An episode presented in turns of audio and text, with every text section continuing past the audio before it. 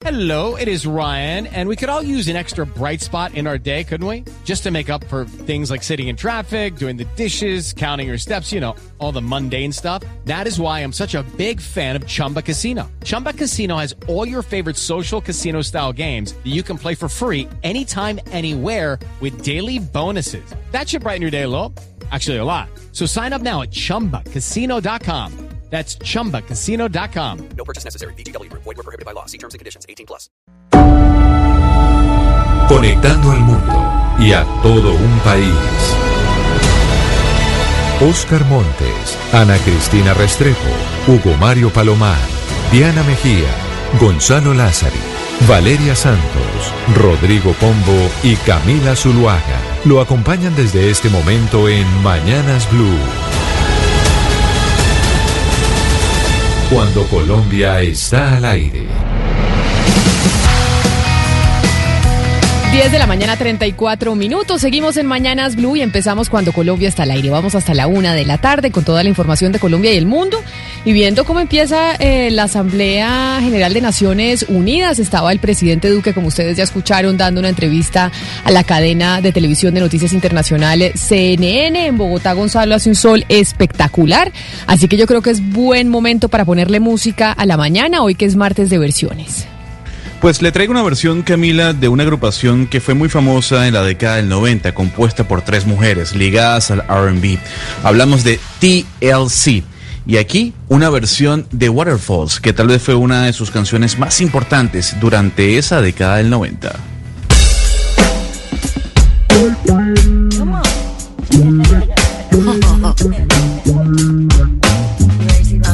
Uh huh. Yes, chilling. Come on. Come on.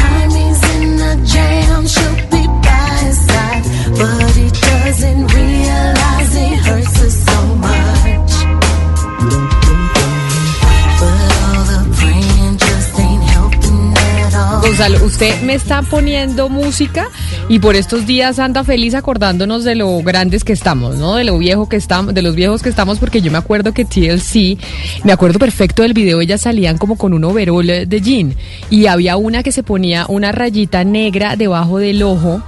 Y yo, para imitarlas, porque me fascinaban, me ponía también esa rayita negra debajo del ojo, ¿se acuerda?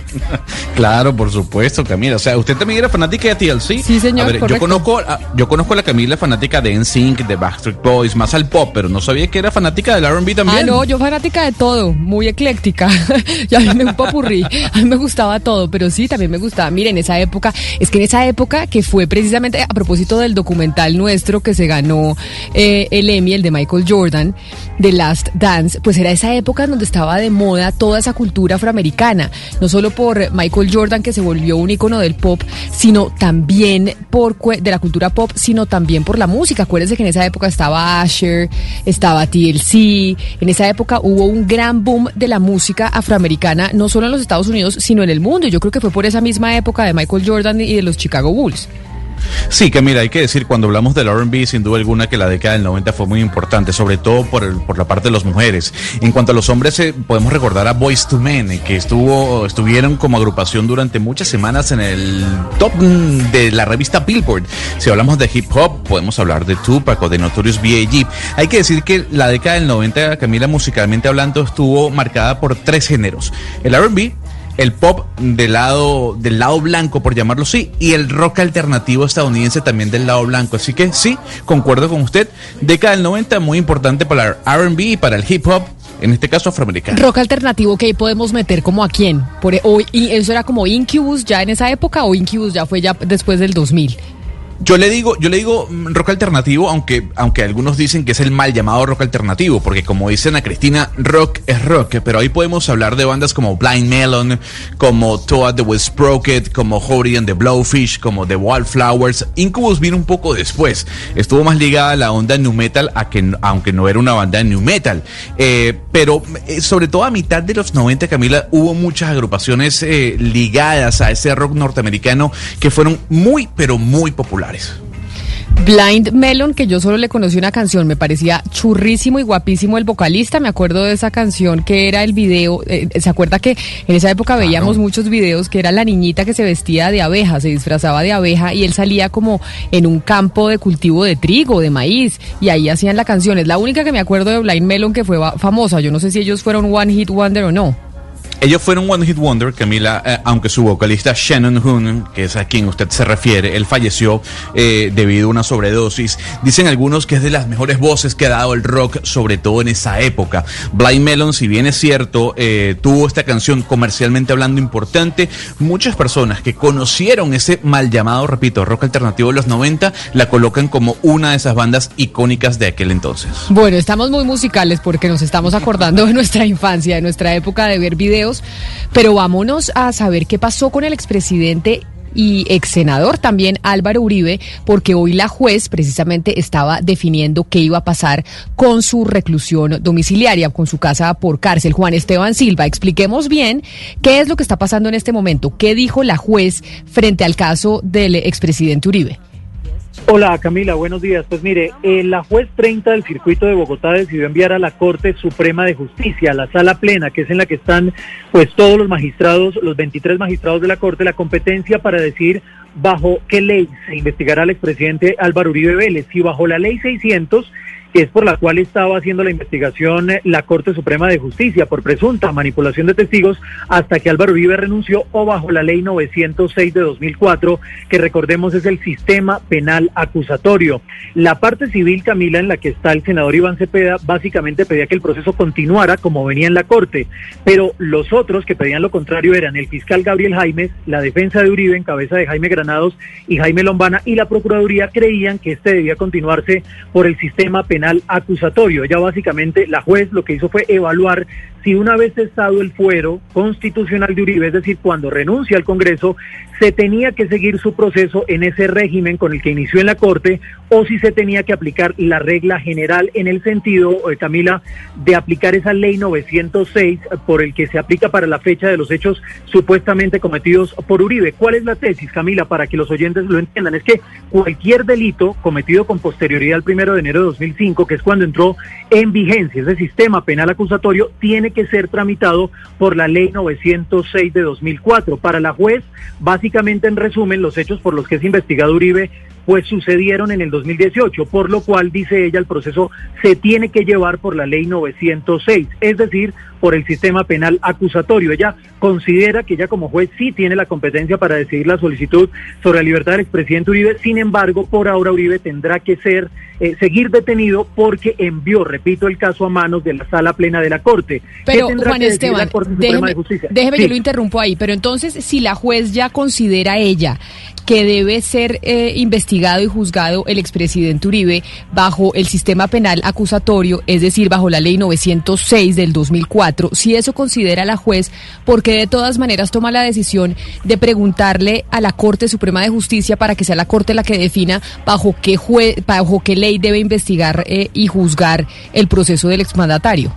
Lo que considera la juez Camila es que la sala plena es como si le estuviera pidiendo una segunda opinión a la sala plena de la Corte Suprema de Justicia. Podríamos decir que la juez sí considera que debe ser bajo la ley 906, pero está consultando, digamos, a la sala plena de la Corte Suprema de Justicia. Hay que señalar, y esto es muy importante, Camila, en esa sala plena de los 23 magistrados no está la sala de instrucción que fue la que determinó la casa por cárcel del expresidente Uribe y en la que está, entre otras cosas, el magistrado César Reyes, quien es el ponente de este caso.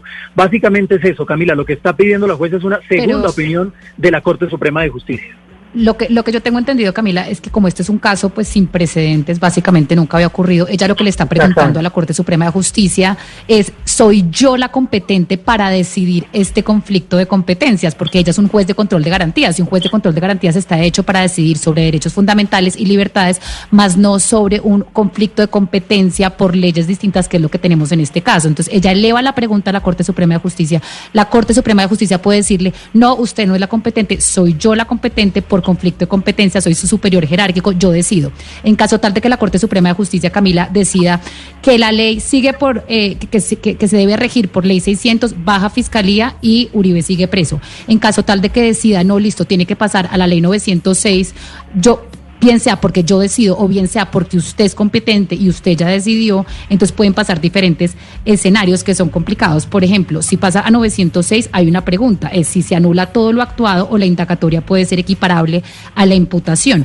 Y también cabe la pregunta de si, por ejemplo, eh, esta decisión que se tome el fiscal podría llegar a ser apelable o no, y si es apelable quedaría en suspensión la libertad de Uribe. Entonces, todavía hay muchas preguntas, todavía hay un largo camino y lo que le queda al expresidente Álvaro Uribe son días presos, eh, porque pues esto no se va a resolver de la noche a la mañana, Camila. Sí, yo, yo, yo, yo quisiera hacerle una pregunta a Esteban porque según entiendo de la noticia, la juez tomó, digamos, dos grandes e importantes decisiones. La primera es que sí se declaró competente frente al caso, sobre eso aparentemente no hay duda. Lo que pasa es que para, por un lado, unificar jurisprudencia, porque como lo decía Valeria Santos, evidentemente este es un caso primigenio, primigenio primero, pues entonces se necesita pues de una voz autorizada como la Corte Suprema de Justicia para definir cuál es la ley aplicable. Y lo segundo, en efecto, en tanto que los hechos determinan cuál ley es la aplicable, pues le preguntó a la Corte Suprema de Justicia, sala de casación penal, no la de instrucción, esto es importante, para que le diga con cuál ley debe tomar la decisión de si deja o no en libertad al expresidente Uribe. Entiendo bien, Esteban, porque son dos decisiones totalmente distintas. Exactamente, es que miren, aunque para la juez es claro, como señalaban que ella es la competente para decir sobre la libertad de Uribe, determinó que como se elevó un conflicto de competencias, esta decisión ella no la puede tomar sola, básicamente esa es la razón, sino que como hay un desacuerdo entre ella y las partes, el caso se le tiene que remitir, esto es muy importante, a, a su superior jerárquico, ella considera es la sala plena de la Corte Suprema Sí. de Justicia, por eso le remite esta decisión a la sala plena, que tiene que definir de fondo cuál es la ley y el sistema penal bajo el cual debe seguir el caso del expresidente Álvaro Uribe. Juan Esteban, pero, pero en este caso habría que, habría que precisar una cosa porque, porque es muy importante. Eh, quien tiene que definir eh, el- la de- lo que se conoce como definición de competencia es la sala penal, la sala penal de la Corte Suprema. ¿Por qué? Porque había una impugnación, la parte civil en cabeza de la defensa del doctor Cepeda, eh, impugnó la decisión de la Corte, la, la- la- la- decisión original, y en este caso lo que hace la juez es decirle a la Corte, a la Sala Penal de la Corte Suprema, defina usted en este caso competencias. Eso se debe demorar entre unos 15 y un mes, más o menos, es para Pero que que- Oscar, la sala, la decisión. la sala penal tenía el proceso del expresidente Uribe antes de enviárselo a la juez, no. Era la sala de instrucción. No, eso es, decir, era la esta- sala de instrucción. O sea, esta sala penal esta- no ha tenido nunca el, expediente del expresidente Uribe. Por primera vez esos magistrados se van a sentar a definir específicamente ese expediente si se debe juzgar bajo la ley 906 o bajo ley 600. Y esa es la decisión que tiene Pero- que tomar la sala penal, la sala penal de la Corte Suprema de Justicia. Camila, ¿por qué? Porque esa decisión inicial de la Corte, de la, ¿se acuerda que la tomó de manera unánime la sala plena de la Corte? Esa decisión fue impugnada por Cepeda. Y ahora la Corte, la juez lo que dice es, bueno, que defina esta competencia la sala penal de la Corte Suprema de Justicia. Es decir, o sea, para, para, para quedar claros, en este momento sí, lo que usted dice, Camila, es muy importante. Van a ser unos, digamos, magistrados nuevos, serían los magistrados de la sala de apelación, de la sala de instrucción que tomó la decisión. Entonces acá hay un abanico, digamos, de magistrados nuevos que van a tomar esta decisión. Lo importante acá es que para las personas que, digamos, entienden el derecho y entienden estas vías jurídicas, pues sí era un poco exótico que un juez de control de garantías decidiera sobre un conflicto de competencias sobre las leyes, porque es que al final un juez de control de garantías no tiene, digamos, esa competencia. Al final se suponía que la fiscalía le había dicho a la juez de control de garantías, usted decía sobre la libertad, pero para decidir sobre la libertad tenía que decidir sobre cuál ley se iba a juzgar al presidente Uribe. Entonces ella dice, yo creo que yo soy competente, pero en verdad no tengo ni idea, decía usted, superior jerárquico, Corte Suprema de Justicia, si yo en verdad sí soy competente para tomar esta decisión que yo creo que estoy tomando en derecho. Acá estamos todos aprendiendo de derecho básicamente y del sistema penal acusatorio que tenemos nosotros desde el año 2005. Pero Juan Esteban, explíqueme una cosa. La defensa del senador Iván Cepeda, es decir, la contraparte del expresidente Uribe, pedía que se le juzgara e investigara bajo ley 600. Y el presidente Uribe y su defensa quiere que se le juzgue bajo ley 906, que es la nueva del sistema penal acusatorio. ¿Estamos en lo correcto? Exactamente, Camila. Y una precisión, es la sala plena de la Corte Suprema la que tendrá que decidir finalmente bajo qué ley. A la que la juez está consultando es la sala plena, que repetimos, la sala donde están los magistrados de la sala laboral, los magistrados de la sala penal, son 23 magistrados. Eso significa también, Camila, de otro lado, la juez lo que está determinando es que como los hechos por los que es investigado Uribe sucedieron en el 2018, repito, el proceso se tiene que llevar por la ley 906. Y una cosa muy importante, lo que dice la juez es que remitir el proceso de la Corte a la Fiscalía no implica un simple cambio de instructor, que era la tesis del abogado Reinaldo Villalba, representante de Iván Cepeda, sino que además lleva a que el proceso tenga que pasar a la ley 906 del 2004. Pero hay una cosa que no entiendo. Si para la juez es tan claro que el, que el hecho, se, se- o sea, el delito se cometió después del 2005, por lo cual debería ser juzgado bajo ley 906, que es la que quiere el expresidente Uribe y su defensa, estamos en este lío de bajo qué ley se debería investigar. O sea, ¿por qué si para la juez es tan claro que ocurrieron los hechos en el 2018, estamos discutiendo si debe ser bajo ley 600 o bajo ley 906? Claro, yo quiero que escuchemos, Camila, lo que ha dicho la juez 30 de garantías, un poco la explicación y la tesis por la cual se, se mantiene el caso en ley 906. Escuchemos. Cuando quiera que éstas no correspondan a alguna de sus salas o a ninguna otra autoridad judicial, como sería este el caso. Se dispondrá entonces en orden a dar trámite a esta definición de competencia de acuerdo con lo establecido en el artículo 341 del Código de Procedimiento Penal, Ley 906 de 2004.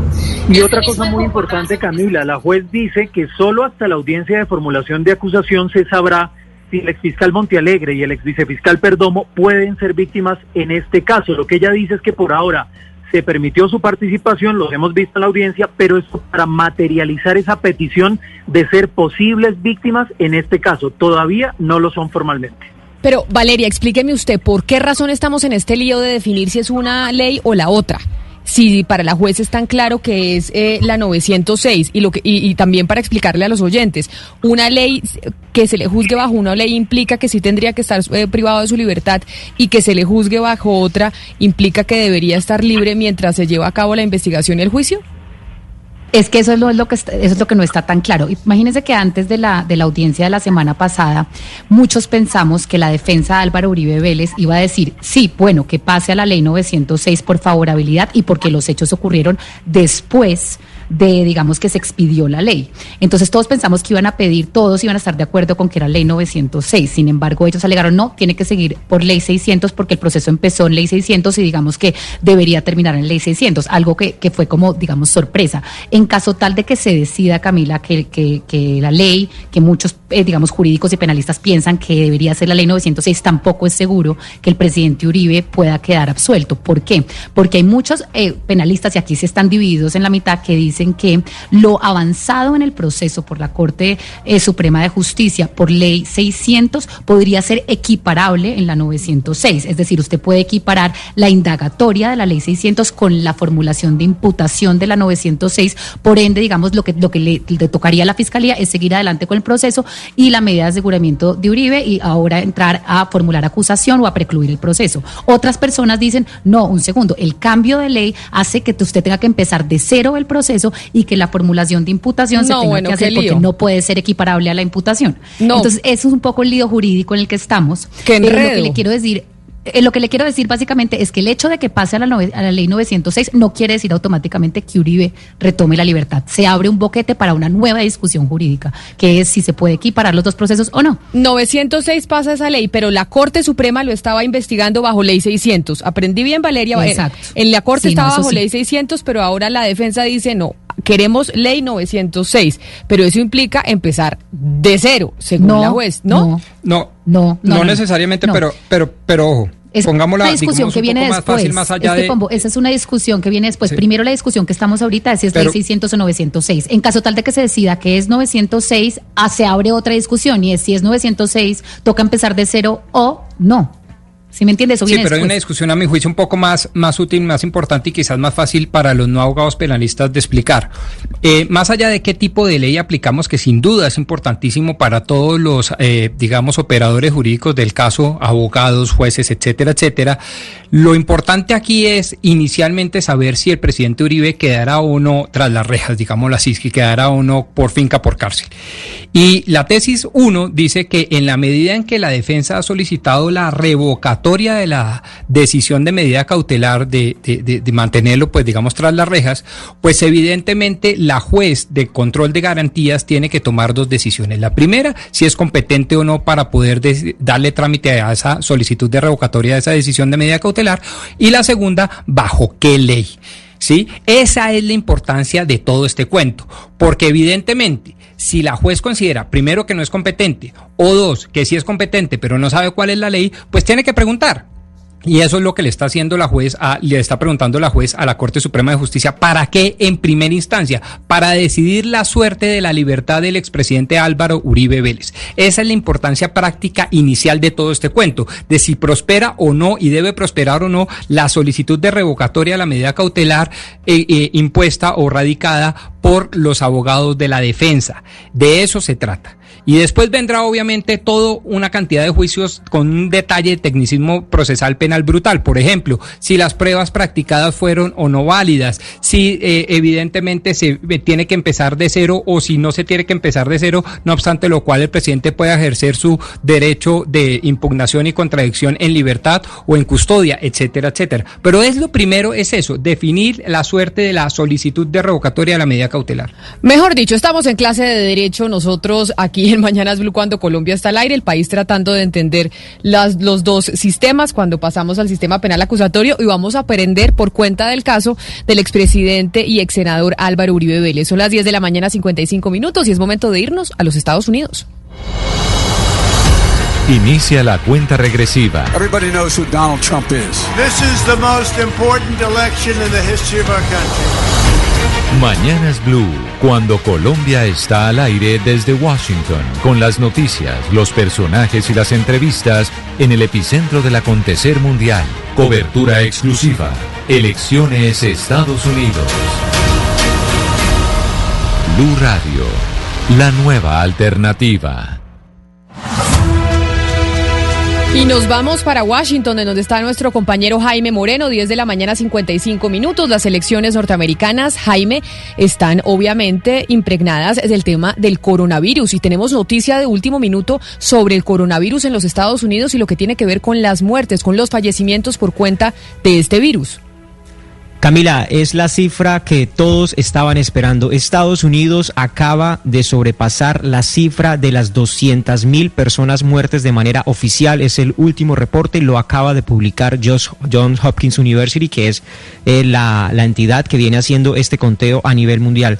200 mil personas han muerto por cuenta del coronavirus en los Estados Unidos. 6.861.211 eh, es el número de casos de contagios y los estados más afectados, Camila, son California, es un estado demócrata, tiene 15.000 muertes reportadas, le sigue Texas, es un estado eh, en el que el presidente Donald Trump y el Partido Republicano era muy fuerte, pero corre el riesgo de perderlo y tiene que ver en parte con la pandemia, 15.000 muertes, y el estado de la Florida también, un estado en el que hay una batalla por quedarse con esos votos electorales. 13 mil muertes en el estado de la Florida. Es una cifra eh, que están ya empezando, digamos, con los medios de comunicación, las tenían ya lista para, eh, eh, digamos, tratar de mostrarla de diferentes formas. En Washington, por ejemplo, alrededor del National Mall han sembrado banderitas de los Estados Unidos y cada banderita representa la muerte de 10 personas y es una manera simbólica de llamar la atención sobre la manera en cómo eh, eh, se ha abordado esta crisis del coronavirus en los Estados Unidos. Jaime, y es una pero noticia, Camila. Usted Sí. dice que los estados más afectados son California, Texas, la Florida, los que han aportado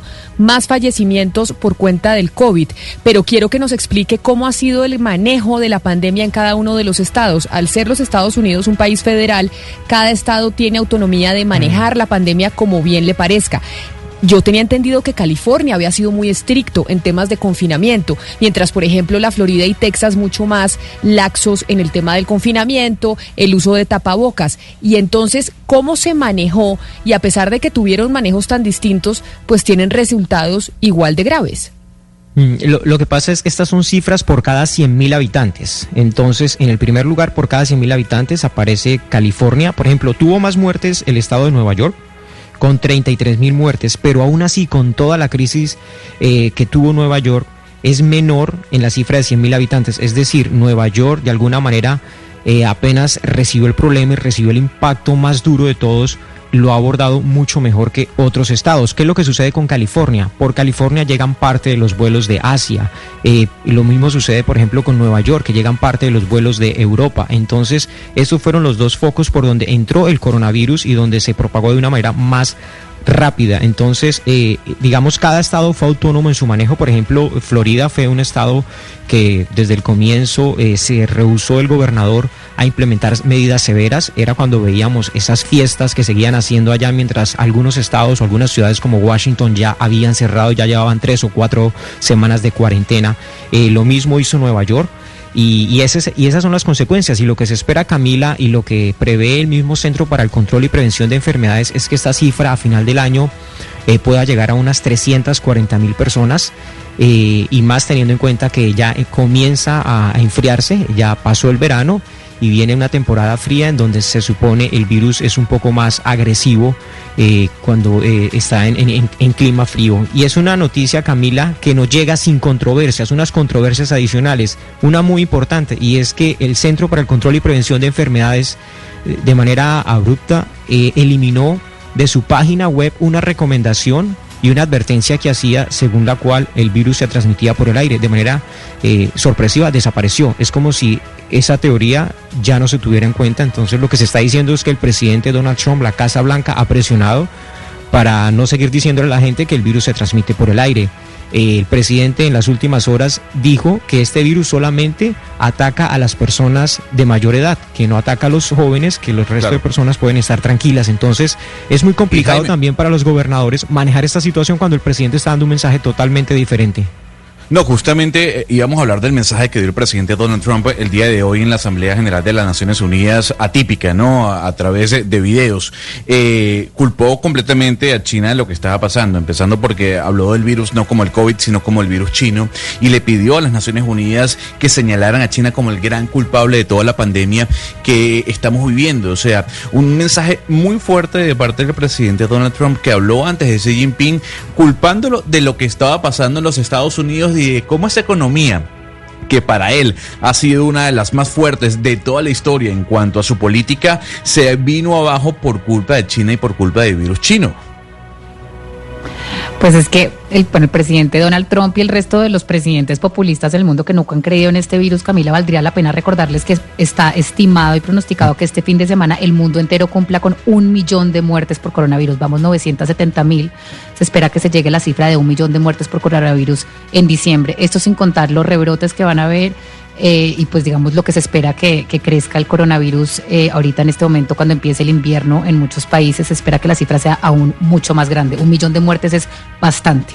200 mil muertes aporta los Estados Unidos. Es la noticia de último minuto que se conoce desde el país del norte, pero también veo Jaime que está hablando a Anthony Fauci, que dice y confirma el señor Fauci, que es precisamente el encargado de la pandemia en ese país, que el uso del tapabocas, que ha generado tanto debate durante estos seis meses, que sí funciona, que no funciona, que sí funciona, está diciendo Anthony Fauci en ese país que sí ayuda a detener el contagio.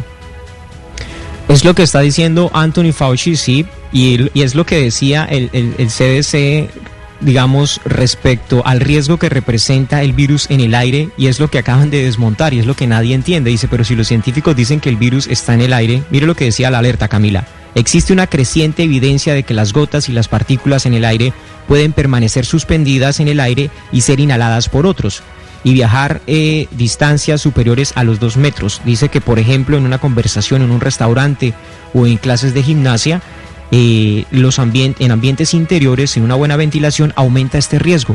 Y eso digamos que todos lo teníamos muy claro, es lo que dicen los expertos, lo que dicen los médicos, lo que dicen los científicos, la OMS, lo que decía el Centro para el Control y Prevención de Enfermedades, pero de un momento a otro dijeron, no, ¿sabe qué? Mejor quitemos esa información y la quitaron. Es como si sin ninguna evidencia científica quitan una advertencia que estaba muy clara para todo el mundo y es una situación que genera preocupación dentro de la misma gente que Es que trabaja es- para el Centro del Control y Prevención de Enfermedades, Camila. Es que es increíble que en Estados Unidos haya sido un país, la potencia, yo no sé si ya todavía tan potencia, pero la potencia del mundo, que el uso de tapabocas se haya vuelto una pelea política, que la polarización hubiera llegado a tal punto que si usted estaba usaba tapabocas era de los demócratas y si usaba tapabocas era de los republicanos. Pero para seguir con noticias del COVID, Gonzalo, mejor dicho, yo ya no sé ni qué pensar. Ahora resulta que los japoneses dicen que esas máscaras de plástico que nos ponemos muchos para prevenir el contagio no sirven para nada. No sirven para nada, Camila. Eh, Japón ha hecho un estudio en el cual utilizaron a la supercomputadora, tal vez la más rápida del planeta, que se llama la Fugaku. Y a través de esa computadora y a través de un estudio electrónico, eh, se dieron cuenta que esas máscaras, eh, tal vez para los oyentes, para describirlas, son las que se utilizan en las fábricas y que muchas personas están utilizando hoy en día para proteger la cara completamente, que son de plástico transparente, no protegen absolutamente nada de ese esparcimiento de las partículas del coronavirus porque las mismas se introducen a los lados de las mascarillas. Únicamente estamos protegiendo la parte frontal de la cara. Y lo que dice este estudio realizado, repito, por la computadora más rápida del planeta, es que de nada sirve tener ese protector en la cara si usted no utiliza tapaboca.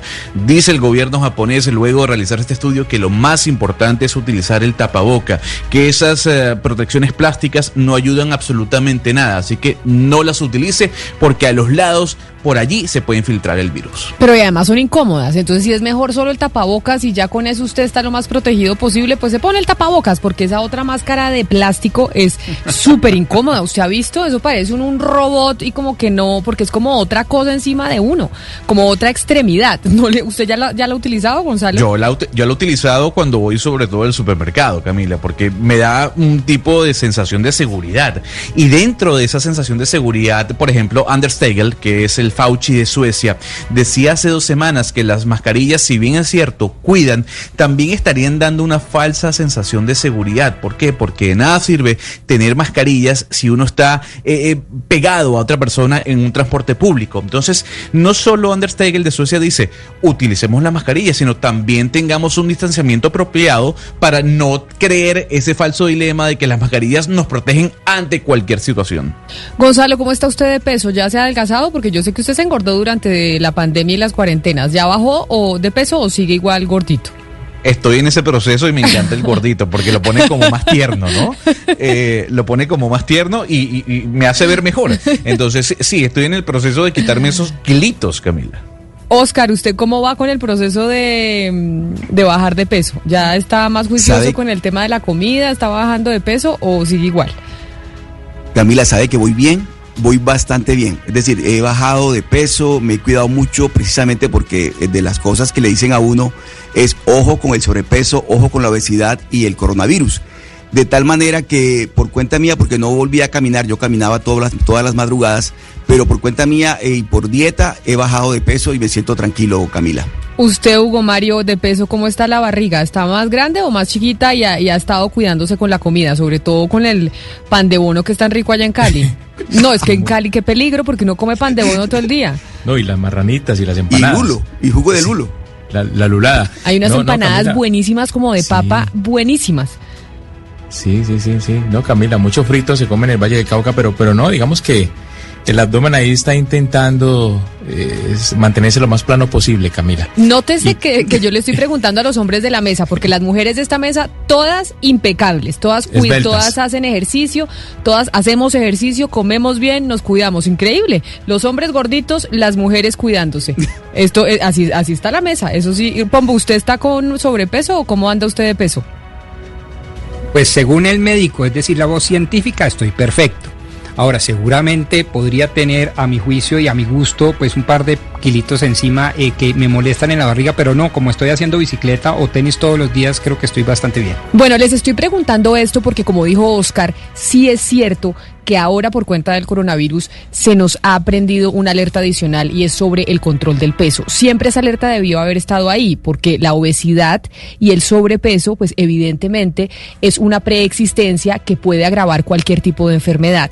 Pero hoy se está presentando en Colombia un estudio, precisamente una investigación sobre la industria de comestibles en toda América Latina. ¿Y cuál es la investigación que se está presentando y que se ha titulado bajo la campaña de La Ley del Vivo, en una campaña grande que se llama Dulce Veneno? Una investigación en donde se dice que la industria de los comestibles en América Latina han hecho un lobby enorme en los partidos políticos del continente, en los congresos, para evitar que pasen leyes que ayuden a los ciudadanos a entender qué es lo que se están comiendo y qué es lo que les perjudica de lo que consumen, porque ahí es donde uno empieza a subir de peso y a tener una cantidad de problemas cardiovasculares. Por eso Jessica Hoyos, que es abogada defensora de los derechos humanos y miembro del CAJAR del colectivo José Alvear Restrepo, quien estuvo al frente de esa investigación, nos atiende a esta hora. Abogada Hoyos, bienvenida a Mañanas Blue, gracias por acompañarnos. Buenos días, Camila, a la mesa de mañana cuando Colombia está al aire y a los oyentes. Muchas gracias por esta invitación. Ustedes están lanzando hoy un capítulo de esta campaña Dulce Veneno que se llama La Ley del Vivo. Y la Ley del Vivo hace referencia al lobby que hacen las industrias de los comestibles en los congresos de América Latina para evitar que se pasen proyectos de ley y se aprueben normatividades para que nosotros, los consumidores, seamos conscientes y sepamos qué es lo que nos estamos comiendo. ¿Qué fue lo que ustedes encontraron en esa, en esa investigación? Sí, Camila, eh, nosotros lanzamos en medio de la campaña La Ley del Vivo eh, una investigación que se denomina La interferencia de la industria es nociva para la salud. Y allí hicimos un estudio comparado entre eh, Chile, Perú, México y Uruguay cuando se promovió la ley de etiquetado frontal de advertencia. Y ahí encontramos efectivamente varias prácticas, entre ellas el lobby como una mala práctica corporativa cuando lo que buscan es el interés privado que se priorice por encima del interés público, por encima de los derechos a la salud. Entonces, ese lobby lo que hizo en estos países y que ha hecho en Colombia es bloquear iniciativas que pueden salvar las vidas y prevenir enfermedades.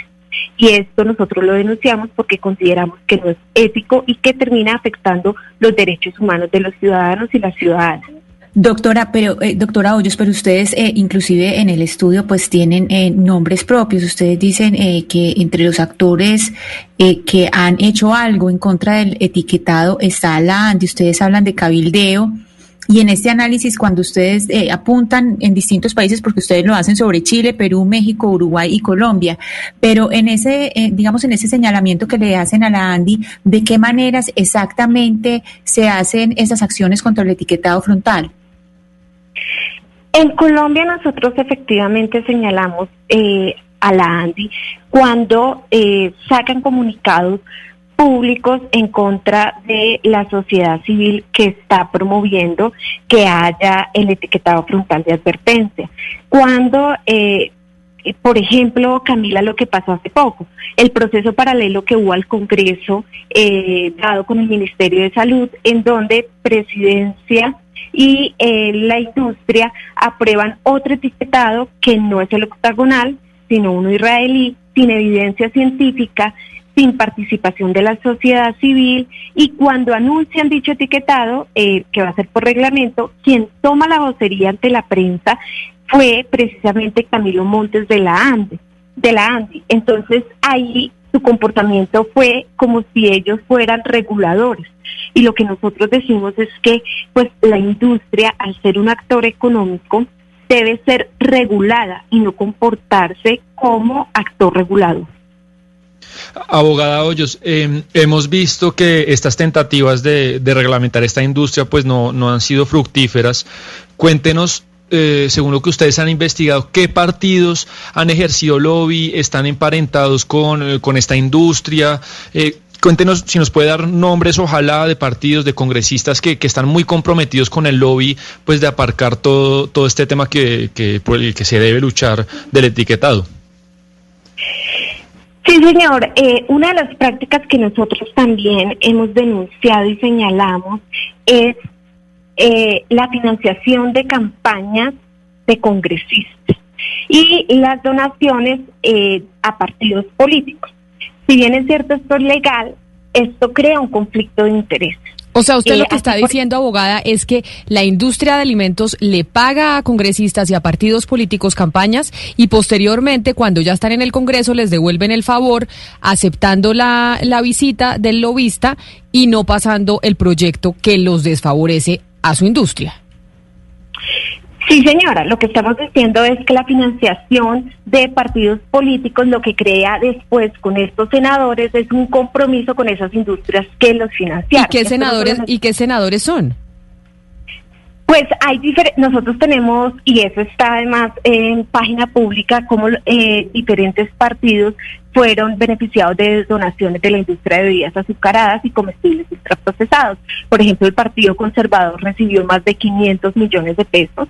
Eh, el Partido Cambio Radical recibió eh, los candidatos al Senado casi dos mil millones de pesos en donaciones de la industria de bebidas de eh, azucaradas y comestibles ultraprocesados. Entonces esto crea un evidente conflicto de intereses porque después no se permite que pasen estas iniciativas de proyecto de ley, porque después el lobby, y por eso nosotros decimos hay que hacerlo transparente, eh, lo que busca es que eh, se prime ese interés privado por encima del interés público. Pero, y entonces, esta relación entre las leyes que no se han aprobado y que se han intentado pasar por el Congreso de la República, y ya que usted pone el ejemplo del Partido Liberal y de Cambio Radical, esos dos partidos que recibieron financiación de la industria de bebidas azucaradas y de comestibles, esos dos partidos nunca decidieron trabajar en pro de las iniciativas, sino para bloquearlas, para uno encontrar una correlación entre la financiación de la campaña y el accionar dentro del Congreso. Exacto, precisamente candidatos de esos partidos que han recibido financiación de bebidas eh, azucaradas y comestibles ultraprocesados no han respaldado la iniciativa de una ley de etiquetado frontal de advertencia tal como lo ha señalado la evidencia científica, sino que han bloqueado, incluso han señalado que las organizaciones de la sociedad civil que respaldamos y pedimos simplemente las recomendaciones de organismos internacionales como Naciones Unidas, estamos haciendo prácticas de hostigamiento cuando les exigimos a los congresistas que cumplan con su deber, que es proteger los derechos humanos de la ciudadanía. Pero, ac- pero, pero no candidatos, como bancada del cambio radical y como bancada del Partido Conservador, actuaron en With Lucky Land slots, you can get lucky just about anywhere. Dearly beloved, we are gathered here today to. Has anyone seen the bride and groom? Sorry, sorry, we're here. We were getting lucky in the limo and we lost track of time. No, Lucky Land Casino, with cash prizes that add up quicker than a guest registry. In that case, I pronounce you lucky. Play for free at LuckyLandSlots.com. Daily bonuses are waiting. No purchase necessary. Void where prohibited by law. 18 plus. Terms and conditions apply. See website for details. conjunto para bloquear estas iniciativas por cuenta de que sus partidos políticos recibieron financiación de estas industrias? Como bancada no actuaron en conjunto porque ha pasado, el proyecto de ley desafortunadamente que ha buscado la etiqueta frontal de advertencia no ha pasado a plenaria. Eh, se ha hundido dos veces, ahorita estamos en la tercera vez y solo ha llegado apenas a comisión séptima que es donde se discute. En este momento el proyecto de ley va a pasar a plenaria y ahí es donde estamos esperando y estamos pidiendo desde el CAJAR que haya total transparencia. Ahí es donde, eh, entre otras, damos unas recomendaciones para que el trámite de ley de comida chatarra, como es conocido públicamente, sea un trámite transparente Doctora. y no tenga influencia de eh, la industria. Señor.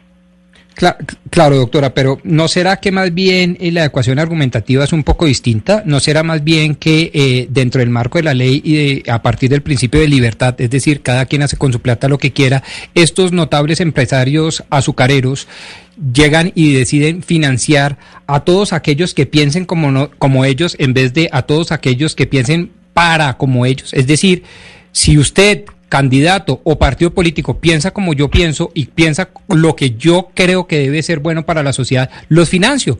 Y si no, pues no, porque yo le entendería la denuncia, son palabras suyas, cuando dice, oiga, es que un señor pensaba X, después recibió beneficios económicos de un gremio o un sector y terminó pensando Y. Estoy eh, digamos, ahí estaría de acuerdo, eso está mal. Pero cuando yo pienso X y el financiador piensa X, tenemos identidad de intereses, identidad de cosmovisiones políticas, ¿cuál es la denuncia y cuál es el reproche ético?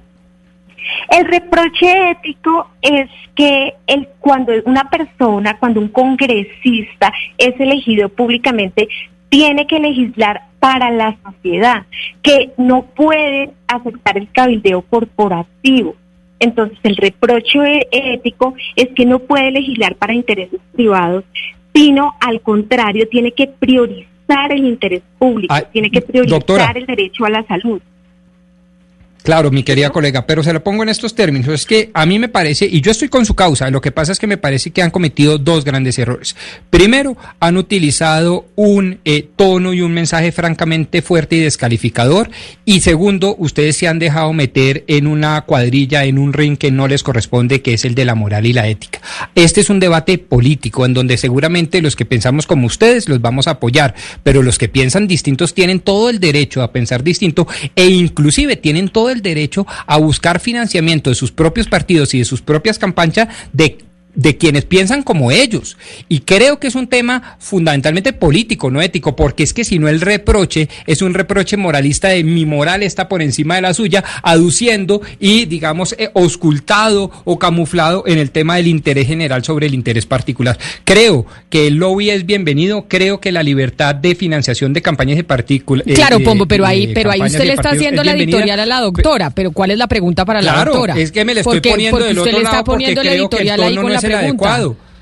Claro, no, no, no, es que ya no es pregunta. Aquí le dije, yo quiero comentar porque creo respetuosamente que el mensaje es maravilloso, pero que ni el tono ni el enfoque es el adecuado. Y eso es lo que les estoy diciendo. Creo que es un mensaje... Pero yo creo que, que- que a usted le parece que hay un tono muy fuerte, hay, hay otras personas que estamos viendo, digamos, esta denuncia de una manera muy enriquecedora porque es, digamos, apenas lógico que los partidos políticos primero sean transparentes, se declaren impedidos cuando hayan, digamos, donaciones específicas de decisiones que afectan o no afectan a una industria específicamente. Entonces hay quienes apoyamos y aplaudimos esta clase de investigaciones y, y encontramos que son muy fructíferas. Pero yo quiero preguntarle, abogada, específicamente por el gobierno nacional, porque también sabemos que no hay ningún proyecto que, digamos, o casi ningún proyecto que pueda pasar en el Congreso si no tiene el aval del Ejecutivo. Y quiero saber un poco si también encontraron alguna relación entre los funcionarios del gobierno nacional y esta industria azucarera específicamente, o esta industria que está detrás de frenar cualquier proyecto de etiquetado frontal. ¿Hay alguna relación? ¿Algunos funcionarios trabajaron en la industria antes o algo así encontraron ustedes? Eh, gracias, Valeria, por la pregunta. Antes yo sí quisiera eh, plantear eh, algo respecto al debate que me hacían anteriormente, y es que nosotros sí creemos que este debate es ético.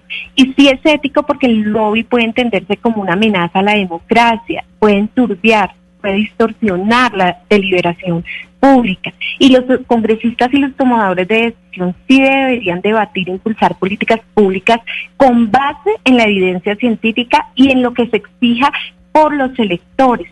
Entonces, eh, sí es un debate también ético, porque una cosa es que lo financie las personas eh, que están de acuerdo con su posición política, está bien, pero cuando son elegidos públicamente, su deber es legislar para la ciudadanía y se tiene que respetar el debate democrático. Ahora bien, frente a la pregunta que eh, me hacía Valeria, ahí también encontramos, eh, pues efectivamente, un gran problema en el Ejecutivo. Y es un llamado que nosotros estamos haciendo al Ejecutivo para que eh, considere con urgencia proteger los derechos a la alimentación adecuada y a la salud. El presidente Iván Duque eh, puso un plazo de 18 meses para sacar un etiquetado frontal de advertencia sin evidencia científica, contrariando a lo que ya se aprobó en Chile, en Perú y en México, que son los octágonos negros, y pues esos 18 meses cuando se supone que lo va a sacar ya ha terminado su mandato presidencial. Y fue eh, algo acordado con la industria, que es la que tiene que ser regulada, sin participación de la sociedad civil y sobre todo sin tener en cuenta la evidencia científica disponible que hoy en día tenemos. Pero abogada, es que mi pregunta es, específicamente era porque hay una investigación de la Liga contra el Silencio que dice que 11 altos funcionarios del gobierno Iván Duque ocupan, ocuparon cargos directivos en la industria jun- justo antes de, de ser nombrados. ¿Ustedes tienen información sobre esto? Porque esta de pronto puede ser la razón por la cual al gobierno no le interesa pues impulsar un etiquetado frontal con base científica. Sí, señora, efectivamente, el, eh, la Liga contra el Silencio sacó esa investigación en donde, eh, pues, diferentes personas que nosotros le hemos denominado la puerta giratoria, es decir, personas que o han estado en altos cargos del gobierno pasan con información privilegiada a estos altos cargos de eh, diferentes industrias o personas de altos cargos de industrias eh, pasan luego al gobierno para privilegiar eh, las decisiones hacia esos sectores de los que provienen. Y nosotros, una de las recomendaciones que hemos hecho es que evitemos esta puerta giratoria que den acceso privilegiado a, a este tipo De de, personas porque crean conflicto de interés. De acuerdo, doctora Hoyos, pero mire, usted ha dicho aquí que hay partidos políticos que no les interesa que este tipo de iniciativas prosperen en el Congreso. Y se ha referido concretamente a dos, al Partido Conservador y a Cambio Radical. Sin embargo, ha dicho que no es una decisión de bancada, sino que me imagino que de manera personal en las comisiones, algunos de los integrantes de estos partidos son los que han votado de esta, de esta manera desfavorable a este tipo de iniciativas. Pero en aras de la transparencia, doctora Hoyos, ¿por qué no nos dice quiénes son los congresistas para no, para no tener el manto de duda sobre todo el partido, ¿quiénes son los congresistas de Cambio Radical y del Partido Conservador que se han opuesto de manera personal a este tipo de, iniciati- de iniciativas? Bueno, y me faltó mencionar el Centro Democrático y el Partido de la U, que también recibió financiación eh, por parte de estas industrias de bebidas azucaradas.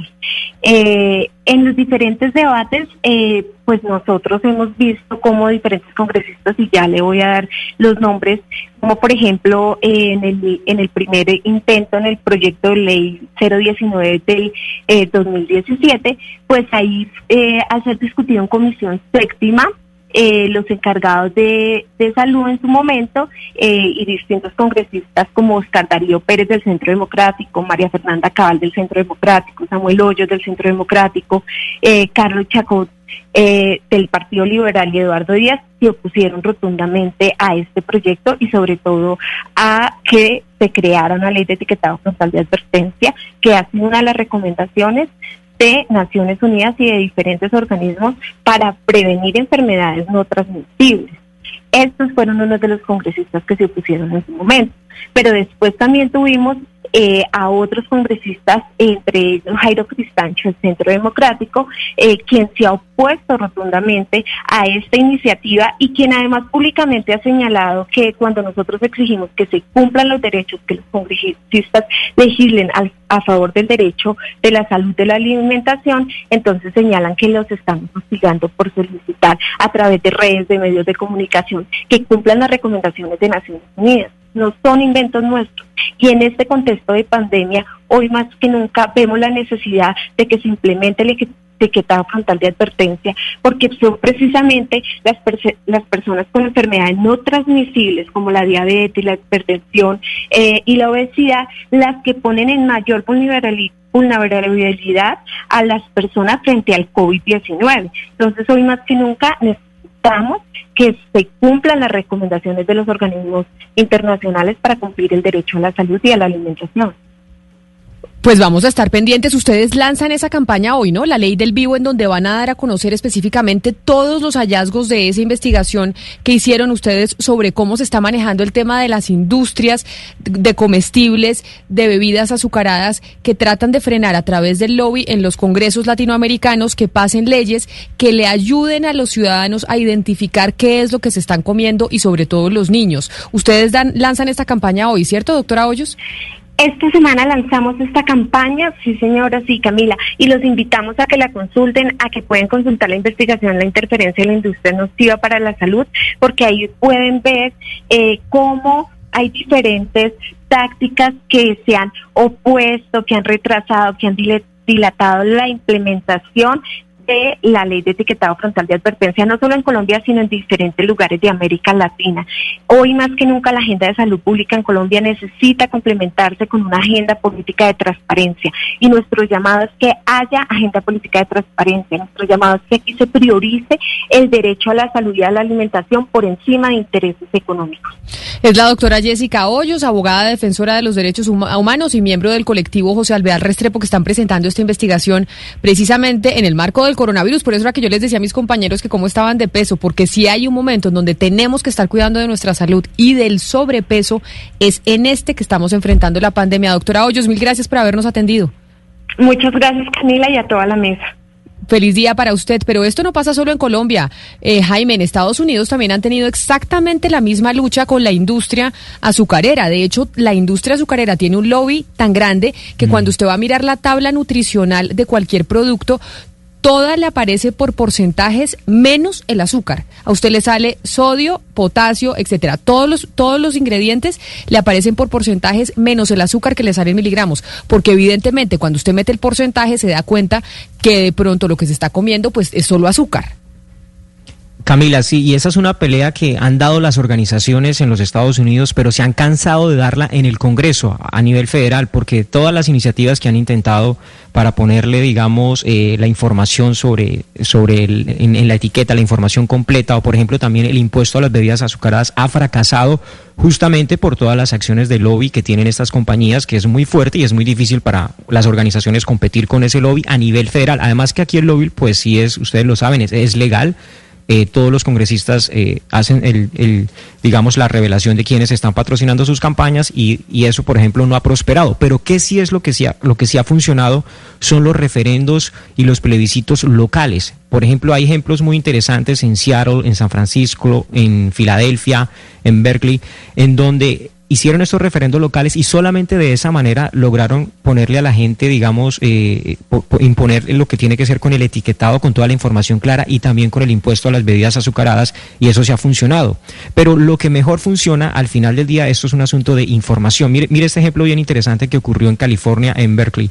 Resulta que antes de que entrara el impuesto que le pusieron a las gaseosas, antes de que entrara en vigencia, tres meses antes, el consumo de las bebidas azucaradas se redujo, aún sin que la ley entrara en vigencia, en un 21%. Esto fue en el 2015 y hoy se ha reducido casi al 52%. ¿Por qué razón? Porque solamente el debate, ver a las organizaciones argumentando por un lado, a las industrias respondiendo de otra manera, digamos de una manera como lo es, trasladándole la responsabilidad al usuario diciéndole que tiene que hacer más ejercicio, que tiene que consumir mejor y que eso que eso de alguna manera balancea, pero solamente esa confrontación de esas campañas que se dan en esos escenarios son mucho más útiles que a veces las mismas leyes. Entonces ahí quedó demostrado que antes de que entrara la ley el consumo se redujo casi un 20% solamente por toda la información que obtuvo la gente en ese periodo de campaña. O sea, eso, eso- también es muy útil. Claro, y por eso yo a mis compañeros les digo constantemente, ojo con las gaseosas, ojo con los dulces, todo con, medu- con mesura, para que cuidemos el peso. Y es en serio, yo sé que usted, eh, Gonzalo me dice es que yo soy gordofóbica, no, Gonzalo, yo no soy gordofóbica. yo lo que quiero es que usted se cuide, y, es- y de verdad, porque en medio de la pandemia puede tener riesgos si está en sobrepeso. Y evidentemente, las comidas chatarra, las bebidas azucaradas, pues le afectan su sobrepeso. No es que yo no, a usted no me guste porque sea gordito, sino porque le estoy mandando un mensaje para su salud. Gonzalo, voy a hacer una pausa y yo sé que usted nos tiene los tips de Jeff Bezos, ¿no? Para tener una vida más productiva. El señor más rico del mundo ya dio unos tips que usted nos va a contar después de la pausa. Colombia está al aire.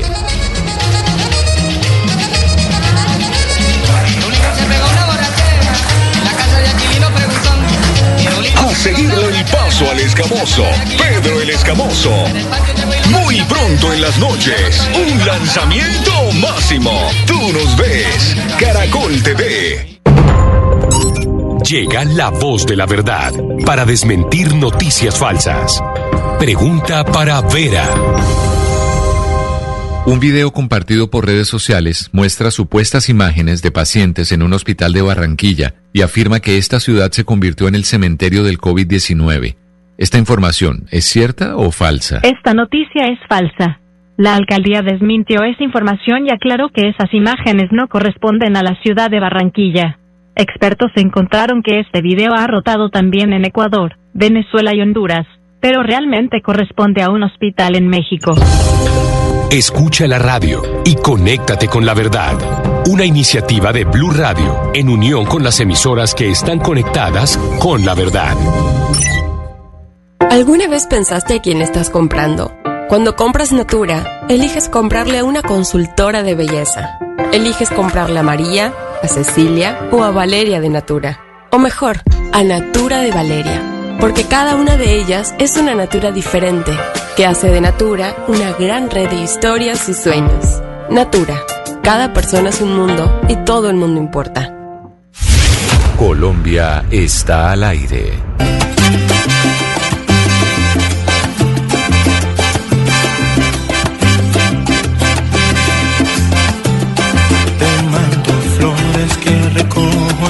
Camino. Yo te las mando entre mis sueños. Porque no puedo hablar contigo y te mando besos en mis canciones.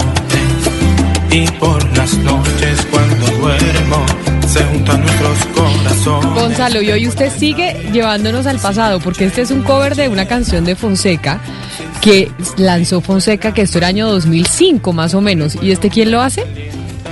El conjunto Chaney, anote ese nombre Camila, eh, descubrí esta canción el día de ayer haciendo obviamente eh, la, la búsqueda, la exploración de música para traer el día de hoy y me gustó mucho. Dije, a ver, eh, espero que no me vayan a regañar por esta versión, pero me llamó mucho la atención. A mí me gusta más la de Fonseca, pero Valeria, yo le tengo que decir una cosa. Esta canción, Valeria y yo tuvimos una clase juntas en la universidad. Y en esa, en esa clase había un eh, pues compañero de clase que terminó siendo concejal. Y a mí, y a mí esta canción me acuerda a ese amigo que terminó siendo concejal, ya no es concejal, porque me dedicó esa canción en el 2005. Me acuerdo que en esa época le dejaban a uno un CD en la portería como regalo, ¿no? Cuando le estaban echando los perros. Y ese personaje me dejó el CD en la portería con la canción de Fonseca. ¿Usted ya lo tiene ¿Pero tuvo identificado? concejal o...? Tú- Pues yo me acuerdo de esa clase que era como que, que era la única matemática que uno toma estudiando alguna ciencia social en los Andes, que era lo más difícil de todo porque uno era brutísimo para las matemáticas. Ah, no, usted no, ¿no? Usted era buena para las matemáticas. Creo que yo la retiré y todo. Yo era Camila. malísima para las matemáticas. Dígame. ¿Pero usted Mario. finalmente terminó votando por el concejal o No, no, no, no, no él? me diga, no, eso no respondo porque no respondo si voté por él o no. Pero otro que conoce al concejal es Nora. Mejor, dicho, usted, ese concejal es conocido en toda la mesa de trabajo. Pero ya no es concejal, ya no, ya no es concejal de, de Bogotá. Pero me acuerda esta canción, eh, Gonzalo, a que me dejó un CD en esa época cuando estábamos en la universidad, en la portería, Pero, Camila, dedicándome Camila, esta canción de perdone. Le dejó, le dejó el CD. ¿Y qué más? ¿La Flores también? No, ¿O solo dejó- el CD se lo dejó allí? No, me dejó un CD con esta canción de las Fonseca de. Te Mando Flores y una bolsita de cerezas. ¿Se acuerda? O sea, como de las guindas de las cerezas que vendían, que además eran carísimas, porque esas las vendían en la calle cuando estaban en temporada en Chile y Argentina, llegaban aquí a Colombia y no las vendían y me dejó una, bol- una, una bolsita de cerezas y el, el CD O sea, con esta él canción. no le mandó flores, él le dejó ¿Y el usted CD. le paró bolas o no le paró bolas al le dejó el? CD. Yo no le paré bolas, somos muy amigos, nos volvimos muy amigos, pero no, no le paré bolas. Qué Pero el vaina. detalle le- la Ah, marcó. pero me marcó. Detalle- sí, sí, sí, lo recuerda y lo cuenta. Pues me acuerdo de la canción porque me acuerdo que fue la primera canción que lanzó Fonseca. Entonces sí me dejó el Ya. CD y yo lo Pero está escuchaba. como sonrojada. Está como sonrojada. Un saludo al concejal, Pero el concejal ya no es concejal, es ex concejal. Pero Bueno, además, concejal. concejal muy cercano a la mesa de trabajo. Y después fue ministro, ¿no? No, no, Ya no, no, échelo no. al agua. No, que voy a echar al agua al Ya concejal. qué el nombre. Pero yo le di, yo les Pero había qué bueno dicho- que ya hayamos ¿Costeño era evolucionado, ya es no? más fácil hacer, hacer Pero, pero, Sí, playlists, no y en que la vida política, ¿cómo le fue la vida política? ¿Cómo le fue la vida política? Regular. Regular. Porque la amorosa mal. Es concejal y chao. Porque la amorosa muy mal, eso es lo que estamos viendo. No, pero era queridísimo. De verdad que era un bacán. Y en la universidad también eh, hizo campaña y todo. eh, o sea, tenía la cosa política desde la universidad. Yo Eso ya no se usa, ¿no? Eso de dejar CDs y esas cositas ya no pero, funciona. sí, pero si se mandan playlists, uno sí hace playlists con dedicatoria y los manda por privado y uno sí, eso sí está súper de moda. Ahora no se al- usa al y nunca se ha gusta de la usado. pareja. No, claro que se ha usado y el cassette. No Sí. solamente era cassette y música para hacer el amor, también había para conquistar, para muchas cosas. A mí me dejó, me acuerdo, le quemaba porque uno quemaba los CDs, ¿no? Y en esa época era Napster que se usaba Napster para bajar las canciones y el señor seguramente bajó la canción de Napster, me grabó el CD, uno compraba el computador en donde podía quemar el CD, me lo dejaba con un mensaje, uno compraba un Sharpie y escribía como para Camila del futuro concejal con las cerezas. Pero Gonzalo, bueno, ya que nos trajo esta canción, por eso le digo que es que hoy usted no me está devolviendo a mi infancia y a mi adolescencia y a mi juventud. Pero usted nos tenía los tips de Jeff Bezos para ser productivos, el hombre más rico del mundo. ¿Qué nos dice para que seamos más productivos? Pues la revista Inc. habló con Jeff Bezos y le preguntaron al señor, a ver, ¿cómo usted es productivo? ¿Qué consejos le puede dar a las personas que lo leen, que lo escuchan, que lo ven, para que sean más productivos y tal vez puedan lograr eh, la cifra millonaria que usted tiene en su cuenta de banco? Y el señor Jeff Bezos dijo, bueno, yo tengo tres secretos. Voy a arrancar con el primero, Camila, preguntándole, ¿usted duerme ocho horas? Yo duermo ocho horas, anoche dormí siete horas y media, pero sí trato de dormir ocho horas. Ok, pues bien, el señor Bezos, el primer tip que da es que hay que dormir ocho horas. Hay que dormir bien. dice, Sí, estoy de acuerdo con Jeff Bezos. Si usted no duerme Es- bien, la vida se le vuelve un desastre. El señor dice, hay que dormir ocho horas. ¿Por qué? Porque luego de dormir ocho horas yo pienso mejor, tengo más energía y mi humor, que es tan particular, la risa de Jeff Bezos, está mucho mejor. Así que, chuleado, el primer tip, Camila Zuluaga lo hace. Segundo, Camila, ¿usted pauta reuniones antes de las 10 de la mañana? Yo sí, antes de las 10 de la mañana sí pauto reuniones. Pues el señor dice que uno tiene que eh, hol- holgazonear, eh, holgazanear, mejor dicho, eh, antes de las 10 de la mañana. Uno tiene que levantarse, desayunar, leer el periódico, estar con los niños, hacer ejercicio, escuchar música. Y luego de las 10 de la mañana, uno tiene que empezar a pautar reuniones. No tan temprano porque no son fructíferas y no generan ningún tipo de emoción en la persona. Entonces, él no cuadra ninguna reunión antes de las 10 de la mañana. Usted ya veo que usted no hace eso. ¿Alguien en la mesa de trabajo cuadra reuniones después de las 10 de la mañana? Doctor Pomo, por ejemplo. Yo las cuadro, yo las cuadro desde las 7 de la mañana, no cumplo con ese requisito. No cumple con el requisito. Camila, último tip. Tomar pocas eh, decisiones al día. El señor Besos dice, yo tomo dos, máximo tres decisiones al día. Decisiones de calidad. Yo busco la calidad, no la cantidad. Y le sugiero a las personas que cuando vayan a tomar decisiones, no se vayan a lo loco. Piensen muy bien qué decisión van a tomar. Y por eso sugiero que al día se tomen dos o tres decisiones fundamentales para el cambio de su vida o de su trabajo. Muy buenas las recomendaciones del señor Besos, eh, Gonzalo, pero eso lo puede hacer él, que es un multimillonario, que ya tiene su negocio posicionado, pero el, el promedio del ciudadano colombiano y latinoamericano y, y en general, creo que no puede tomarse esos, esas atribuciones. No, pero ocho no- horas sí puede dormir. Hugo Mario se duerme más temprano. Ocho horas sí. O sea, todos tenemos derecho a dormir Sí, ocho horas. de, eso de vagar buena parte de la mañana y sentarse a tomarse el jugo, a leer el periódico y hacer otras cosas, no, eso hay que salir corriendo, eso sale uno de la ducha para el trabajo. Pero a propósito del trabajo y al propósito de lo que usted dice del desempleo, una de las ciudades que se está viendo más afectada económicamente es Bogotá, Hugo Mario, porque usted pone el dedo en la llaga. ¿Podemos los latinoamericanos, podemos nosotros los colombianos eh, poder descansar hasta las 10 de la mañana o estar ahí relajados y chileando, como se dice coloquialmente? Vamos a hablar con Carolina Durán, la secretaria de Desarrollo Económico de Bogotá, para preguntarle sobre cuál va a ser ese plan de la capital de la reactivación económica, porque el panorama más gris de Colombia se ve en Bogotá. Después de la pausa, la doctora Durán nos va a contar específicamente cuál es el plan que tenemos para Bogotá, que es la ciudad más importante del país y la que más afectada económicamente se va a ver por cuenta del virus. En Eventos Compensar pensamos en todo, hoy conectados desde donde estemos, transformándonos para estar más cerca de nuestras empresas y sus colaboradores y ofrecerles la realización de eventos con transmisiones de alta calidad en tiempo real. Contamos con Estudio Virtual de Producción Audiovisual, diseñado para la realización de transmisiones de alta calidad en audio y video hasta 20.000 invitados. Experiencias reales, desde la virtualidad viajando a través del tiempo. Bingo familiar para la diversión de todos en casa. Actividades para la familia con experiencias virtuales convirtiendo su hogar en el mejor escenario. Bonos empresariales, beneficios empresariales que redundarán en el bienestar de todos. Escríbanos a eventoscompensar.compensar.com o más información en corporativo.compensar.com slash eventos slash empresariales. Vigilado Supersubsidio.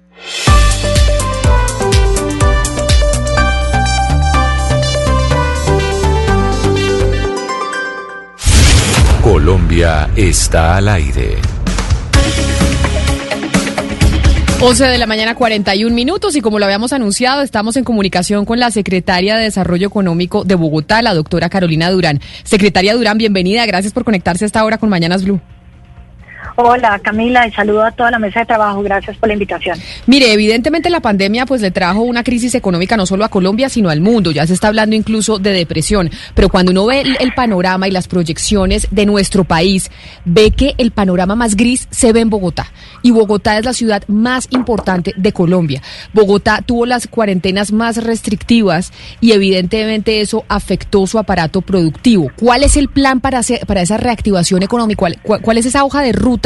Que se tiene desde la administración de Bogotá para que podamos combatir esta crisis económica en la que estamos? Camila, sin duda Bogotá, junto con sus regiones, representa el 42% del PIB del país, o bueno, representaba antes de pandemia, y como tú bien lo dices, ha habido una contracción en mundial, no solo en, Colombia y en Bogotá. Eh, no obstante, las cifras terribles de desempeño, sobre todo de cara al empleo, como vimos recientemente que se perdieron casi un millón de empleos durante la pandemia en la ciudad, eh, Bogotá, con las cifras que se comparan en la CEPAL y en el Banco Mundial con otras ciudades de Latinoamérica, digamos, está menos peor, por decirlo de alguna manera. Lo cual de alguna manera nos habla muy bien del aparato productivo y lo resiliente que es en la ciudad. Primero, porque traíamos una atracción muy, muy buena antes de entrar en pandemia. Veníamos creciendo por encima de todas las ciudades latinoamericanas, sobre todo las capitales, y en el país también veníamos con un crecimiento superior a nuestros pares, lo que nos llevaba a que teníamos de alguna manera una inercia que se pudo vivir, como las cifras lo demuestran, en el primero y todavía en el, algo del segundo trimestre del año. Esas cifras eh, las medimos en desarrollo económico. Somos la única ciudad que tiene cifras especiales para la ciudad, más allá del país, lo cual nos permite tener comparables a nivel latinoamericano, más no a nivel nacional. Y eso nos permite eh, ver que había una inercia muy buena, una resiliencia, que la apuesta, Camila, sin lugar a dudas, para recuperar el, la cantidad de empleos perdidos, tiene que ser para mí la reactivación económica, de manera cuidadora y todavía productiva. Pero la mejor vacuna para poder volver a trabajar es volver a reactivar nuestras empresas. Y por eso nosotros Secretaria. estamos apostándole a eso.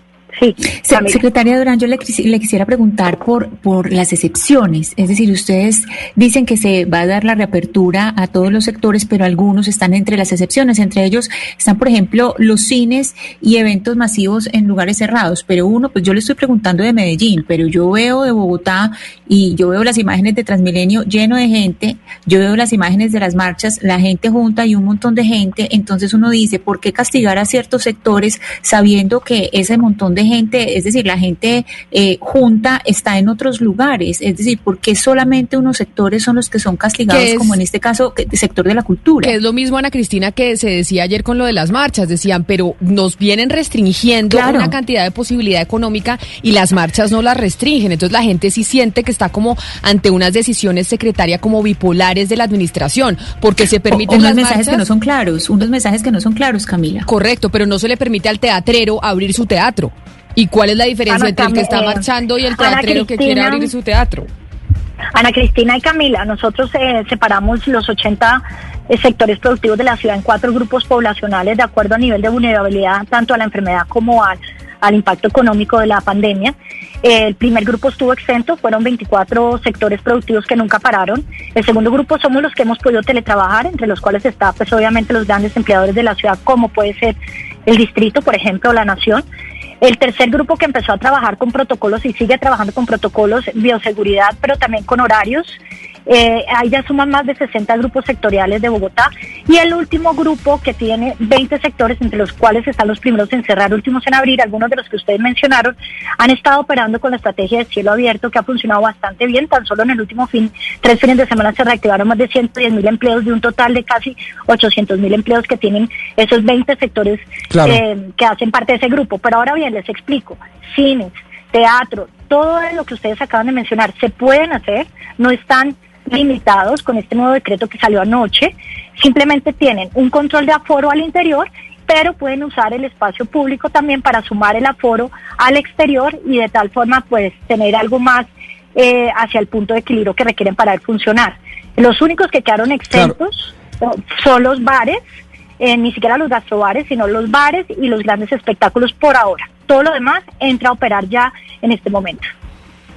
Eh, Secretaria Durán, eh, me parece que el objetivo está claro reactivación económica. Lo que no me queda para nada claro, para serle muy sincero y respetuoso, es el cómo.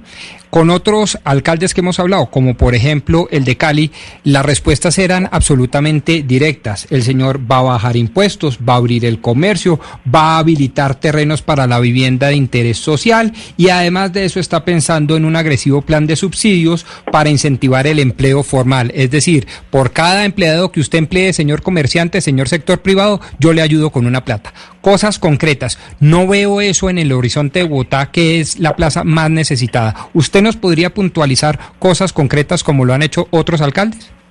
Con todo el gusto, no lo sabes porque no te lo he contado.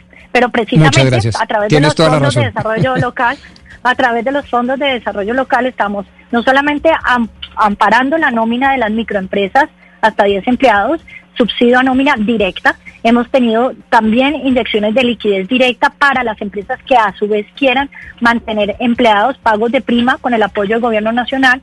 Hemos estado trabajando en el acompañamiento de empresas que se quieran transformar o necesiten inclusive recursos de manera de fomento, o sea, no reembolsables, de regalo, para que adecúen sus espacios a la nueva realidad o tengan que hacer algunas inversiones para poder volver a abrir sus puertas con los protocolos de bioseguridad.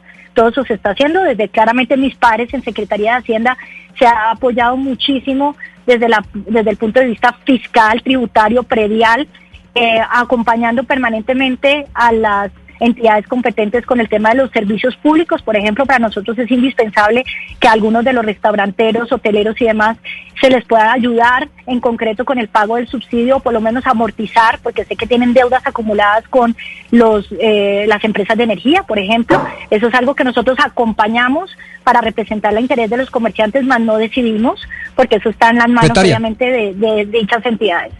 Le, ayudo con una pregunta muy concreta para una le ayudo con una pregunta muy concreta para una respuesta igualmente concreta. ¿Ustedes estarían dispuestos a hacer, amnistía fiscal con el tema predial? Eso, yo estoy segura que Juan Mauricio, eh, mi colega secretario de Hacienda, lo está evaluando y podrías preguntárselo a él, pero sé que son temas que se están, están sobre la mesa. Y yo, de mi parte eh, nuestra, sí. El fomento al trabajo se está haciendo a través de la desarrollo económico, tiene un eje que se llama empleo y emprendimiento. La ruta del empleo lo que hace es conectar oferta y demanda y estamos en este momento ya mapeando más de 200 mil empleos nuevos que se van a generar desde el mes de octubre al mes de noviembre, diciembre en Bogotá a través de unas inversiones que se han atraído a la ciudad y ahí lo que tenemos que hacer es la conexión con la gente que requiera esos puestos. Y para eso hay un acompañamiento en formación gratuita también de parte de desarrollo económico. Queremos colocar más de 200 mil personas nuevas antes de diciembre en la ciudad de Bogotá. Un tema que ha sido, digamos, bastante criticado y que ha generado preocupación es la idea de aumentar la tarifa del impuesto de industria y comercio, pues todas a las entidades o a los negocios que, pues, que se han mantenido activos o han crecido durante la pandemia, pues para poder bajarle los impuestos a los que, pues, y amortiguar, pues, digamos, el impacto a los negocios que se han visto afectados. ¿Ustedes siguen con esta idea? Explíquenos un poco esto. El, eh, el, plan Marshall contempla hacer una armonización de algunas tarifas de impuestos, entre las cuales inclusive algunas están a la baja, otras están hacia arriba, pero realmente es menor. Ahora coincido contigo, el mensaje que se manda eh, de la polémica que se quedó hace unas semanas sobre el ICA a las plataformas de comercio electrónico, creo que no fue bien recibida y no era necesario en un momento en el cual estamos promoviendo una ciudad digital, con lo cual eso fue revaluado y mejorado en esta nueva versión del Plan Marshall, obviamente atendiendo los comentarios de los gremios que, y de los sector productivo. Pero yo le hago una pregunta, doctora Durán, y acá se lo hago a nivel personal. Usted evidentemente, como es la secretaria de Desarrollo Económico y lo que se viene es enfrentar una crisis muy compleja, pues todo este peso de la reactivación va a, va a caer eh, sobre usted. Si usted mira para atrás, ¿hubiera hecho algo distinto? Porque es que muchos están diciendo, oiga, es que tal vez nos estamos dando un, eh, de cuenta un poquitico tarde que la, que la industria eh, se iba a, a, debilitar significativamente por cuenta de los cierres. De hecho, estaban diciendo que los cierres por localidades afectaron la reactivación, que ya estaba todo medio empezándose a recuperar y vinieron los cierres por, eh, por localidades y ahí se afectó absolutamente todo. Si usted hubiera podido, usted, la doctora Durán, de la Secretaría de Desarrollo Económico, ¿hubiera hecho algo distinto? Yo, desde Secretaría de Desarrollo Económico, con la información que teníamos en ese momento, no hubiera hecho absolutamente nada diferente. Y con lo que tenemos hoy en día, mirando hacia atrás en espejo retrovisor, tampoco hubiera hecho nada diferente. Quizás lo único, Camila, sería documentar la experiencia que justo acabo de colgar con el Banco Mundial porque nos llamaron como una de las 10 ciudades ejemplo en el mundo, entre esas París, Helsinki, está eh, Barcelona, estamos nosotros en el manejo de la pandemia. Y esas personas ojalá nos ayuden a hacer un caso de estudio Bogotá, porque hoy sí pensé qué tristeza no haber documentado esta experiencia como caso de estudio porque se me van a olvidar todos los detalles y fue realmente bonito haberlo vivido y Bogotá respondió bien y va a responder todavía mejor a la reactivación. Pero entonces, como vamos a responder todavía mejor a la reactivación, hagamos un resumen. Si usted tuviera que hacer en ese, eh, si usted se, se, encuentra con alguien en un ascensor y lo va a convencer en un minuto a esa persona en un ascensor, ese famoso speech que le dicen a uno que uno tiene que El preparar. pitch de ascensor. Exacto, Sí. ese pitch de ascensor, ¿cómo es que vamos a reactivar Bogotá? En un minuto en ese pitch de ascensor. A través de empleo juvenil y sobre todo femenino que viene dado por los sectores del grupo 4 que son precisamente estos que estamos activando ahora cielo abierto y con Evaforo al interior vamos a apoyar eso, vamos a apoyar el emprendimiento de la ciudad y vamos a apoyar a los emprendedores con el pago de sus nóminas y con el acompañamiento para que se conecten con nuevos empleos. Son tres ejes. Uno, empleo femenino. Dos, emprendimiento. Tres, empleabilidad. Secretaria, todos los alcaldes del país, bueno, casi todos, están pidiendo a sus consejos municipales eh, la aprobación de proyectos para endeudarse, comprometer vigencias futuras con el fin de reactivar la economía.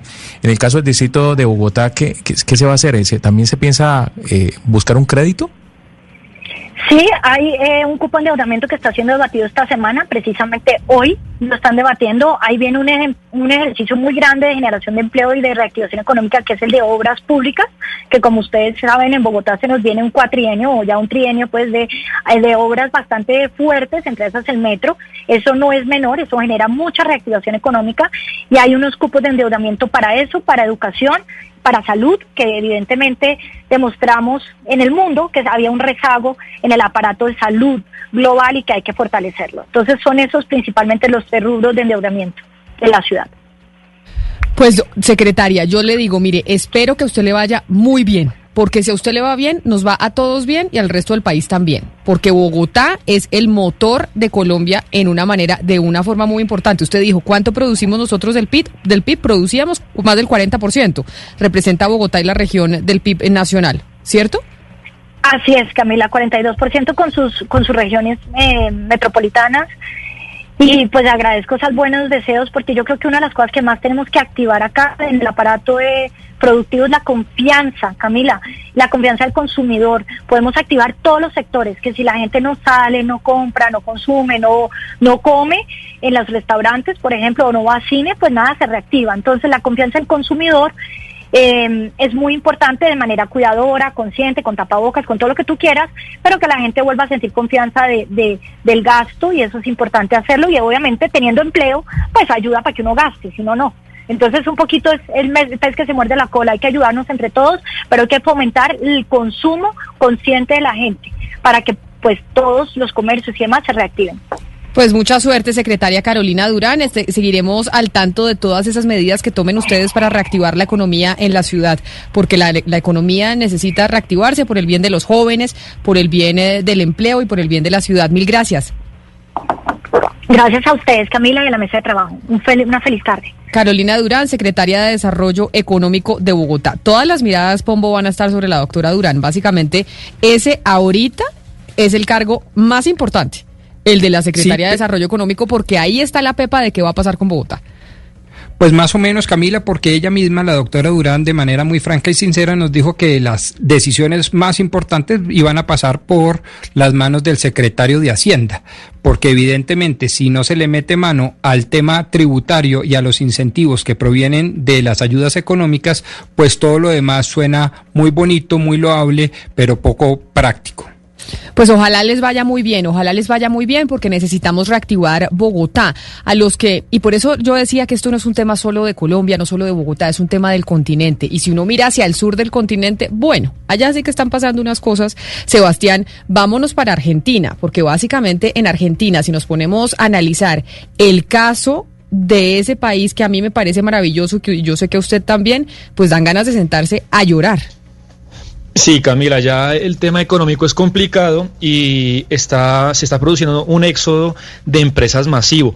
Y el viernes pasado eh, se hizo viral un video que exalta la importación de las empresas en una sociedad y acá alguien en Colombia, no sé quién lo compartió y también se volvió un poco viral en Colombia. Le, le quiero poner un pedacito para que entremos en contexto. Cuando una empresa se va, queda un espacio vacío. No importa si es grande o chica.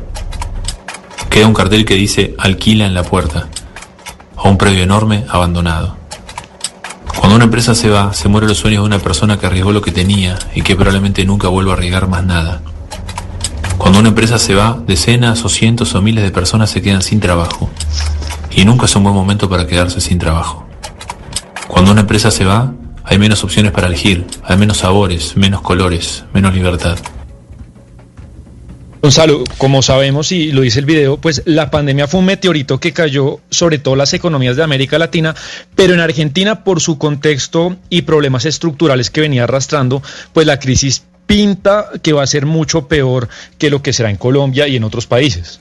Pues eh, Sebastián, la OCDE estima que la caída del Producto Interno Bruto Mundial será del 4.5%, mientras que tal vez para Argentina eh, la OCDE pronostica un 11.2%. Es algo terrible. Además hay que recordar, Sebastián, miembros de la mesa, que oficialmente este país tiene la cuarentena más larga del planeta. Inició esta cuarentena, Sebastián, el pasado 20 de marzo. Sí, además, eh, pues Gonzalo, por una cantidad de medidas estrictas eh, y lo que le decía Camila, se están saliendo una cantidad de empresas, pero le, voy a poner un poquito, un audio cortico de, de qué es lo que está sucediendo allá. Bueno, ayer eh, Falabella anunció que busca irse del país. En, en principio cierra cuatro tiendas, eh, dos Falabella, muy conocido Falabella, creo Sí, que ni hace falta que explique qué es. Eh, y también cierra dos tiendas de Sodimac, son los mismos dueños que eso- es esta empresa chilena. este momento tan trascendental que se ha dado hoy en la Argentina, muy triste, que es la decisión de una empresa como la TAM, una empresa que tiene 1.750 empleados, escuchen bien, 1.750 empleados, y que hoy ha decidido dejar de operar en el país. Hoy estaba leyendo la agencia Bloomberg que hablaba justamente de este tema que nos ocupa, ¿no? Hay empresas que están decidiendo irse o desinvertir en algunos sectores. Atención, ¿eh? porque la empresa de Delivery la de la bolsa- Bueno, Camila, el, el- el contexto, y sé que es un tema que, que ustedes van a tocar ahorita a las 12, eh, la realidad es que de Argentina se están yendo una cantidad de empresas como Falabella, Sodimac, como New Zealand, Qatar Airways, Latam, eh, Gonzalo, San Global, Securiut, que es una autopartista francesa, y pues el debate que nos invita a todo esto es que pues puede suceder a Colombia. Pues Sebastián, algunos dicen que no solo puede ocurrirle a Colombia, sino a otros países de América Latina por el proteccionismo. Eso sí, hay que decir que muchas de estas compañías han dicho y han culpado al gobierno del señor Fernández del cierre y la salida de sus operaciones dentro de Argentina. Pues mire, ese debate que ustedes plantean que se está dando en Argentina es lo que vamos a discutir hoy en nuestro tema del día, pero en Colombia, a propósito de las marchas con los empresarios, con el sector productivo y con quienes creen que no, que sí se debe marchar porque hay un país que debemos cambiar. Vamos a hacer una pausa, pero nos vamos ya con las noticias del mediodía.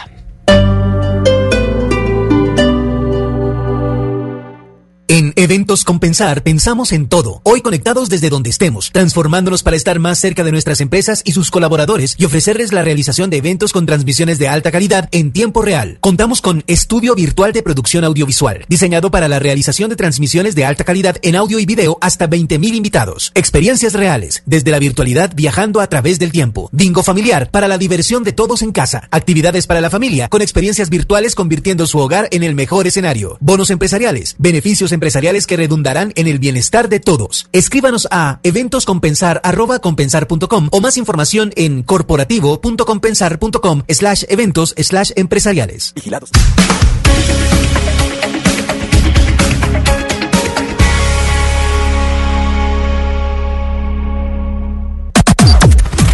Las noticias del mediodía en Mañanas Blue.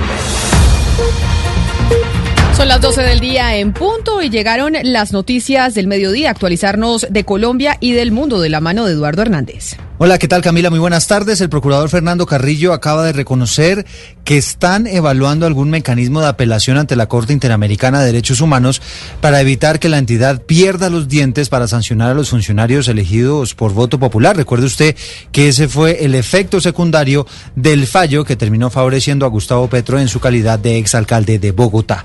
Nos explica Kenneth Torres.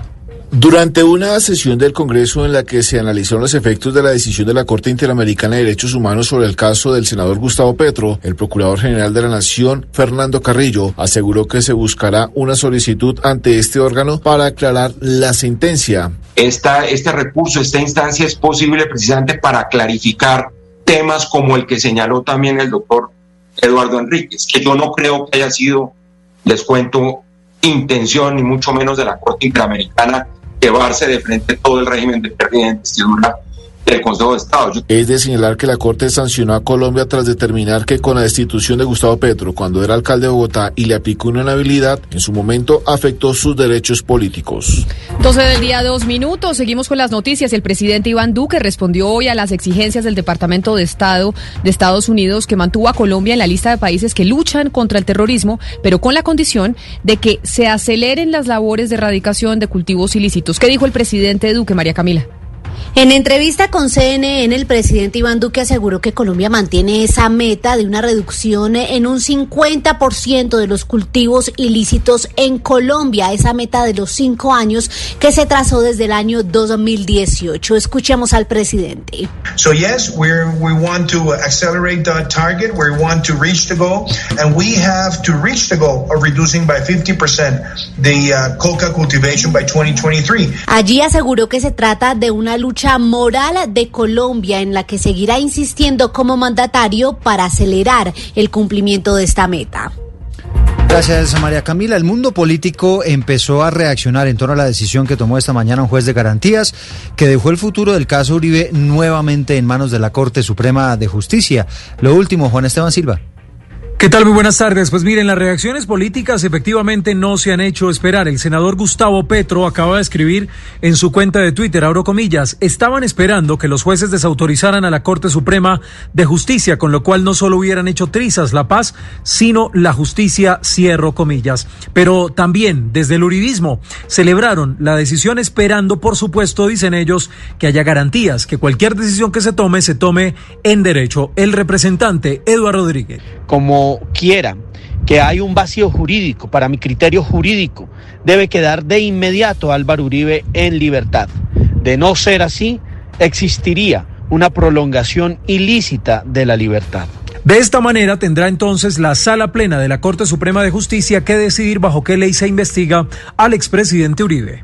Gracias, Juan Esteban. Y con más de 113 mil cupos disponibles, Bogotá abre temporada de matrículas para el año entrante. El proceso se realizará únicamente de manera virtual. María Camila Castro.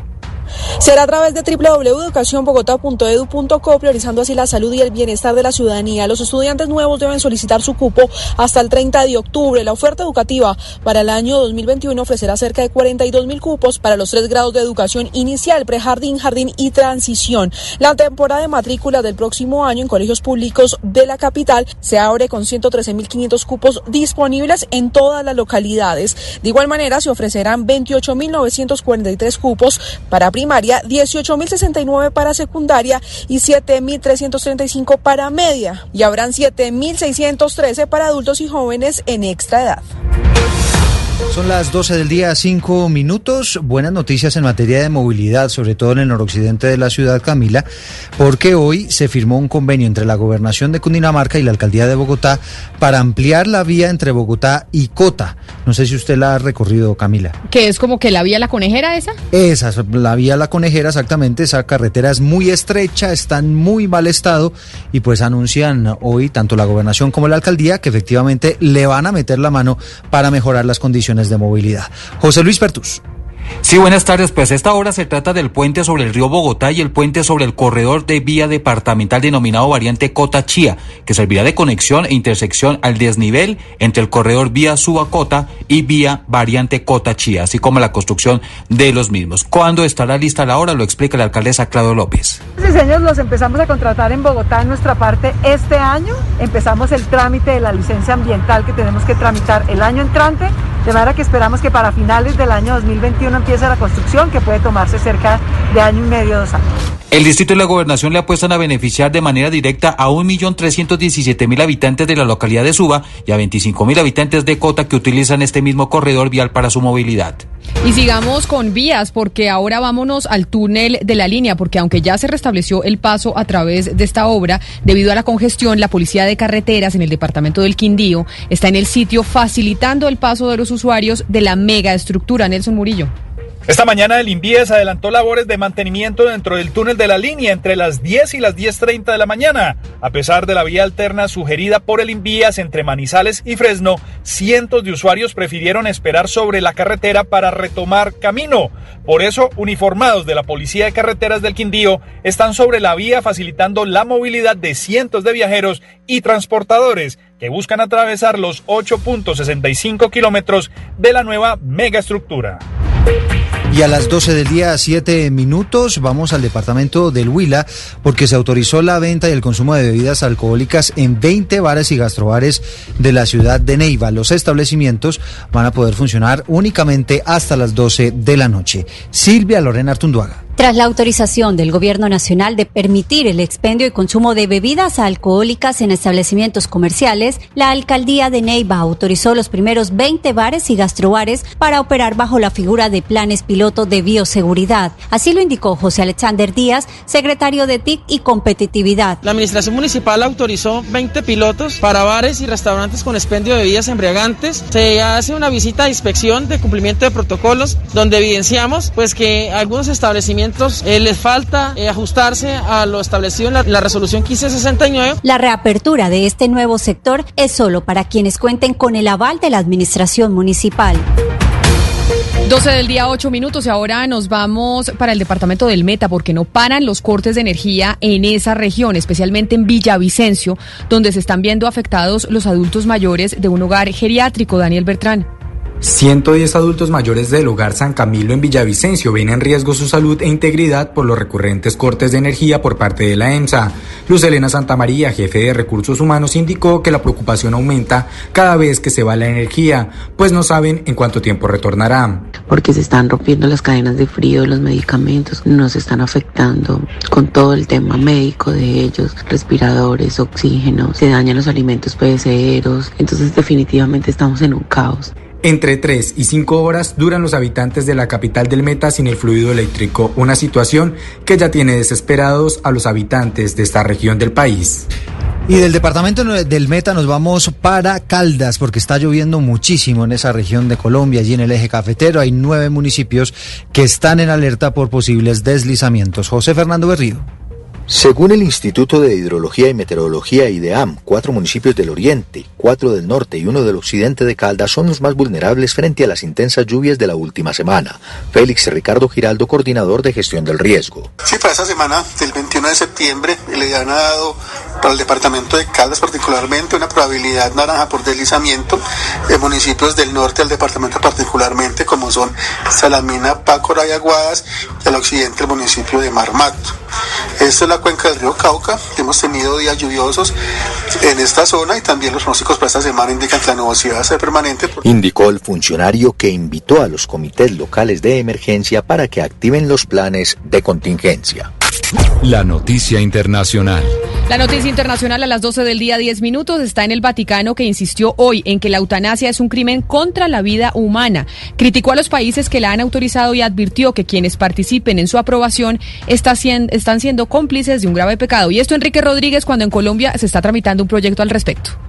El documento difundido hoy por el Vaticano reitera la total oposición de la Santa Sede a la eutanasia y al suicidio asistido y además acusa a los países y personas que la autorizan o toleran de deshonrar a la civilización humana. El documento titulado El Buen Samaritano ha sido elaborado por la Congregación para la Doctrina de la Fe y aprobado posteriormente por el Papa Francisco y establece como enseñanza definitiva que la eutanasia es un crimen contra la vida humana que no puede aplicar en ninguna ocasión o circunstancia. Apunta la Santa Sede que se ha decidido aclarar su doctrina sobre el final de la vida debido al debate en varios países sobre ese tema, particularmente España y Colombia, añadiendo que quienes aprueban leyes sobre la eutanasia y el suicidio asistido se hacen por lo tanto cómplices de grave pecado que otros llevarán a cabo. En Madrid, Enrique Rodríguez, Blue Radio.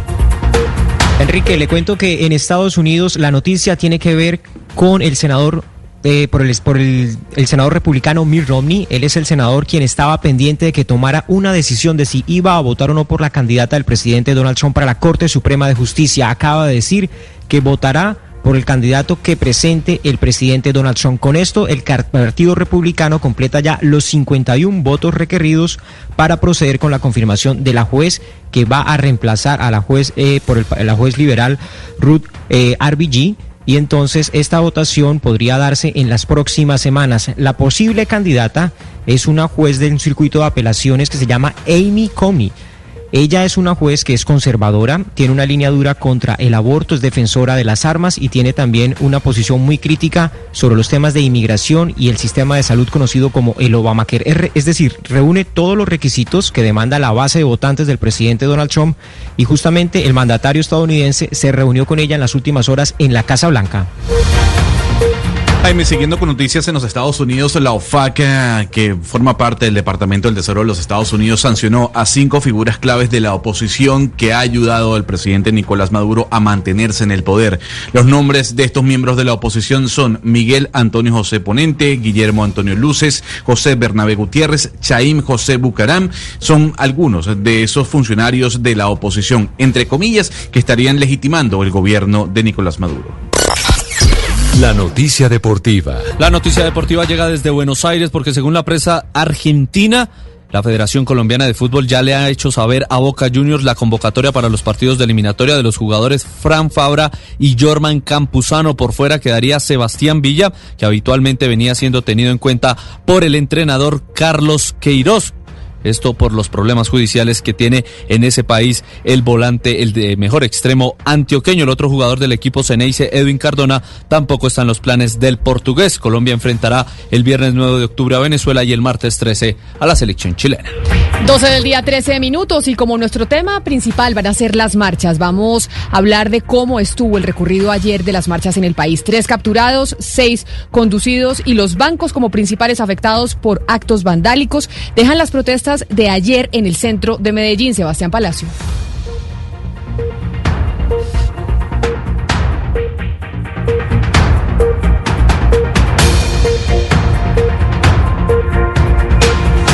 Pero además perdimos a Sebastián, Eduardo, pero básicamente el panorama de Medellín, de Cali, de Bogotá fue muy similar. Sí, tres capturados, seis conducidos precisamente allí en la capital de Antioquia. En el caso del Valle del Cauca hubo estaciones del mío vandalizadas, daños en vidrios, también en estructuras. En un CAI eh, también hubo afectaciones. Y además hay un llamado, y eso seguramente usted lo estará tocando en cuestión de minutos, el llamado de FENALCO para reparar las heridas con el propósito de que pueda dispararse nuevamente la economía, que pueda haber una correcta recuperación. Correcto, marchar o no marchar, ese va a ser nuestro tema del día en Mañanas Blue cuando Colombia está al aire.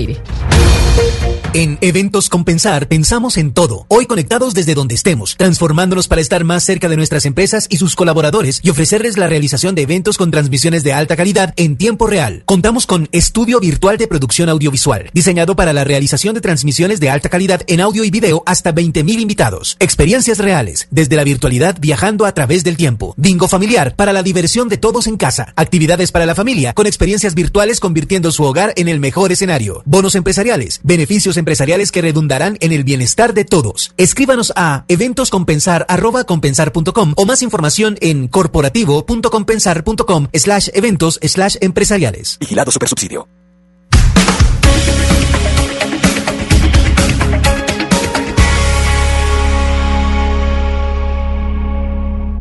Una señal que se enlaza. Regiones conectadas a través de un dial. A partir de este momento, Oscar Montes, Ana Cristina Restrepo, Hugo Mario Palomar, Valeria Santos, Gonzalo Lázari, Rodrigo Pombo y Camila Zuluaga analizan y debaten el tema del día. El tema del día. Colombia está al aire.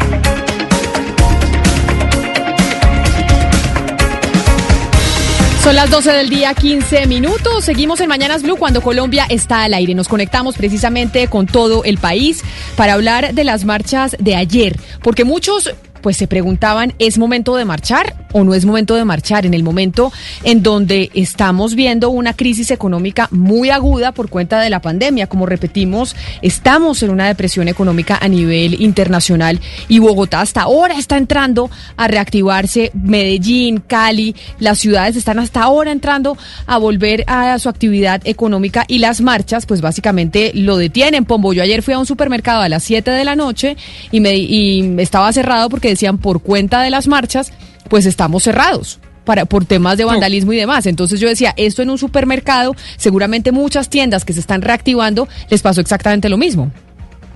Pues ya has conocido que los comerciantes le tienen miedo a varias cosas, pero a una en particular, a la inseguridad en todas sus manifestaciones, inseguridad jurídica, inseguridad física, inseguridad en la movilidad, inseguridad en las predictibilidad de las decisiones de los gobernantes, etcétera, inseguridad. Y por supuesto, la inseguridad lleva inmediatamente a la inacción y la inacción es a su vez el cáncer más letal del comercio y de la reactivación económica. Por eso creo que la pregunta que usted y el equipo todo formuló esta mañana a través de las redes sociales desde las diez y media es más que acertada.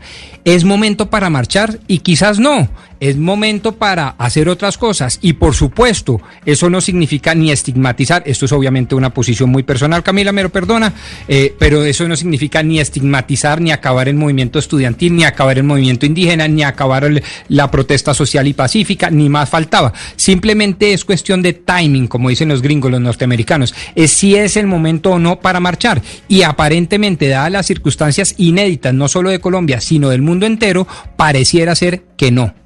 Pues nosotros estamos escuchando sus opiniones, estamos leyendo sus mensajes a través de nuestra línea de WhatsApp el 301-764-4108. Ahí nos pueden enviar sus mensajes, nos pueden enviar sus opiniones. También estamos preguntando a través de Twitter si creen que es hora de marchar o no, sobre todo por el COVID, por la reactivación económica. Pero Ana, Ana Cristina, un grupo de políticos el fin de semana publicaron una carta firmada diciendo sí hay que salir a marchar y es momento de dejarle saber al gobierno que hay cosas con las que no se está de acuerdo. Sí, Camila, es que además de, eh, pues de, digamos, de los eh, grupos o los gremios que siempre salen a marchar, hubo una lista de 41 políticos que dijeron adherimos a las marchas. Entre esos eh, políticos que firmaban estaban, por ejemplo, Roy Barreras, estaba Iván Marulanda, estaba Jorge Enrique Robledo, Antonio Navarro Wolf, pero también había otros personajes que, pues, que no, no son senadores como, em, como Ramiro Bejarano y Jessy Reyes. Ellos también decían aprobamos que haya estas marchas ciudadanas. Pues estamos con nosotros, está con nosotros hasta ahora conectada Cecilia López, que es economista, es ex senadora de la República, columnista de opinión, ex ministra, que también es una que ha venido diciendo, oiga, sí, hay que apoyar las marchas y hay que salir a la calle. Ex ministra, doctora Cecilia López, bienvenida a Mañanas Blue, gracias por estar con nosotros. Eh, muchas gracias por invitarme. Eh, ¿Cómo están ustedes? Pues, exministra, muy bien y además que me parece importante también contar con su voz como economista, porque hay esa pregunta y es, ¿es el momento de salir a marchar?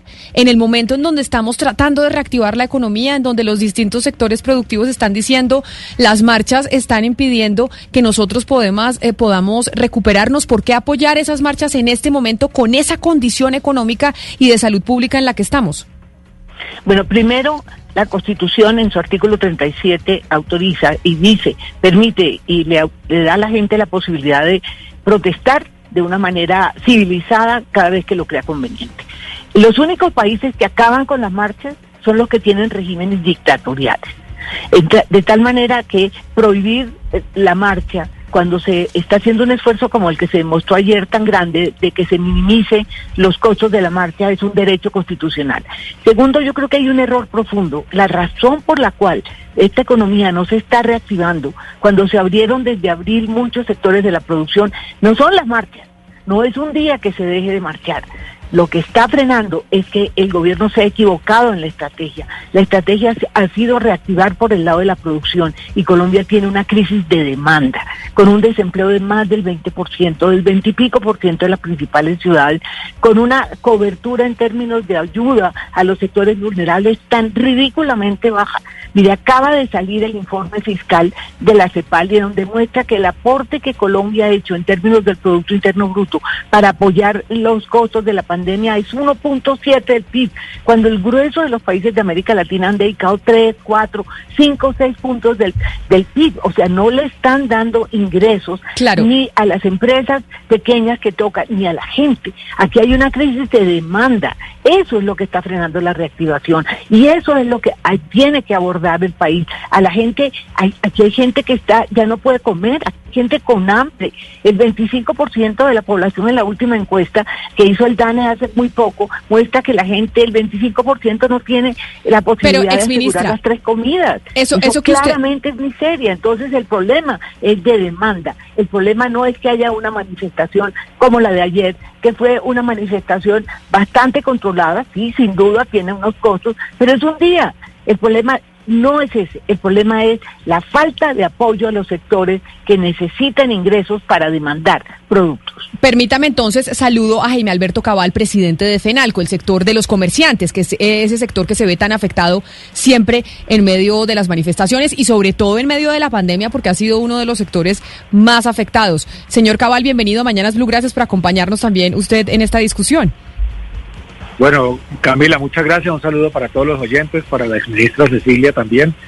Y bueno, la verdad es que nosotros sí pensamos que no es el momento para marchar. Respetamos el derecho constitucional, por supuesto, pero es que estamos en medio de una crisis que realmente no ha sido posible eh, generar una reactivación en forma. Es decir, eh, recordemos que abril estuvo totalmente cerrado, mayo también estuvo totalmente cerrado y a partir de junio empezaron unas incipientes reaperturas, pero llenas de restricciones por, por todas las, digamos, las medidas que tomaron los alcaldes o que han venido tomando, que aún siguen tomando. Bogotá apenas se abrió ayer totalmente, era imposible sustentar una reactivación, una reapertura con solamente cinco días de funcionamiento, en el caso de restaurantes con cuatro.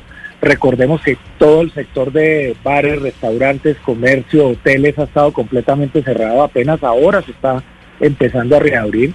Y también tenemos una curva de COVID que no está totalmente dominada, con lo cual las marchas de nuestro concepto en este momento no son procedentes. Debíamos de unirnos más bien en ese propósito común de buscar la forma de generar nuevamente la recuperación de las empresas y del empleo y por supuesto la demanda. Yo en eso le hallo razón a la ministra Cecilia, pero no es la forma de, no es la forma del momento de marchar y sobre todo que ya se está volviendo una costumbre y una constante que todas las marchas eh, de protestas entre comillas pacíficas terminan en vandalismo, violencia y generando pánico que hace que no se pueda reactivar.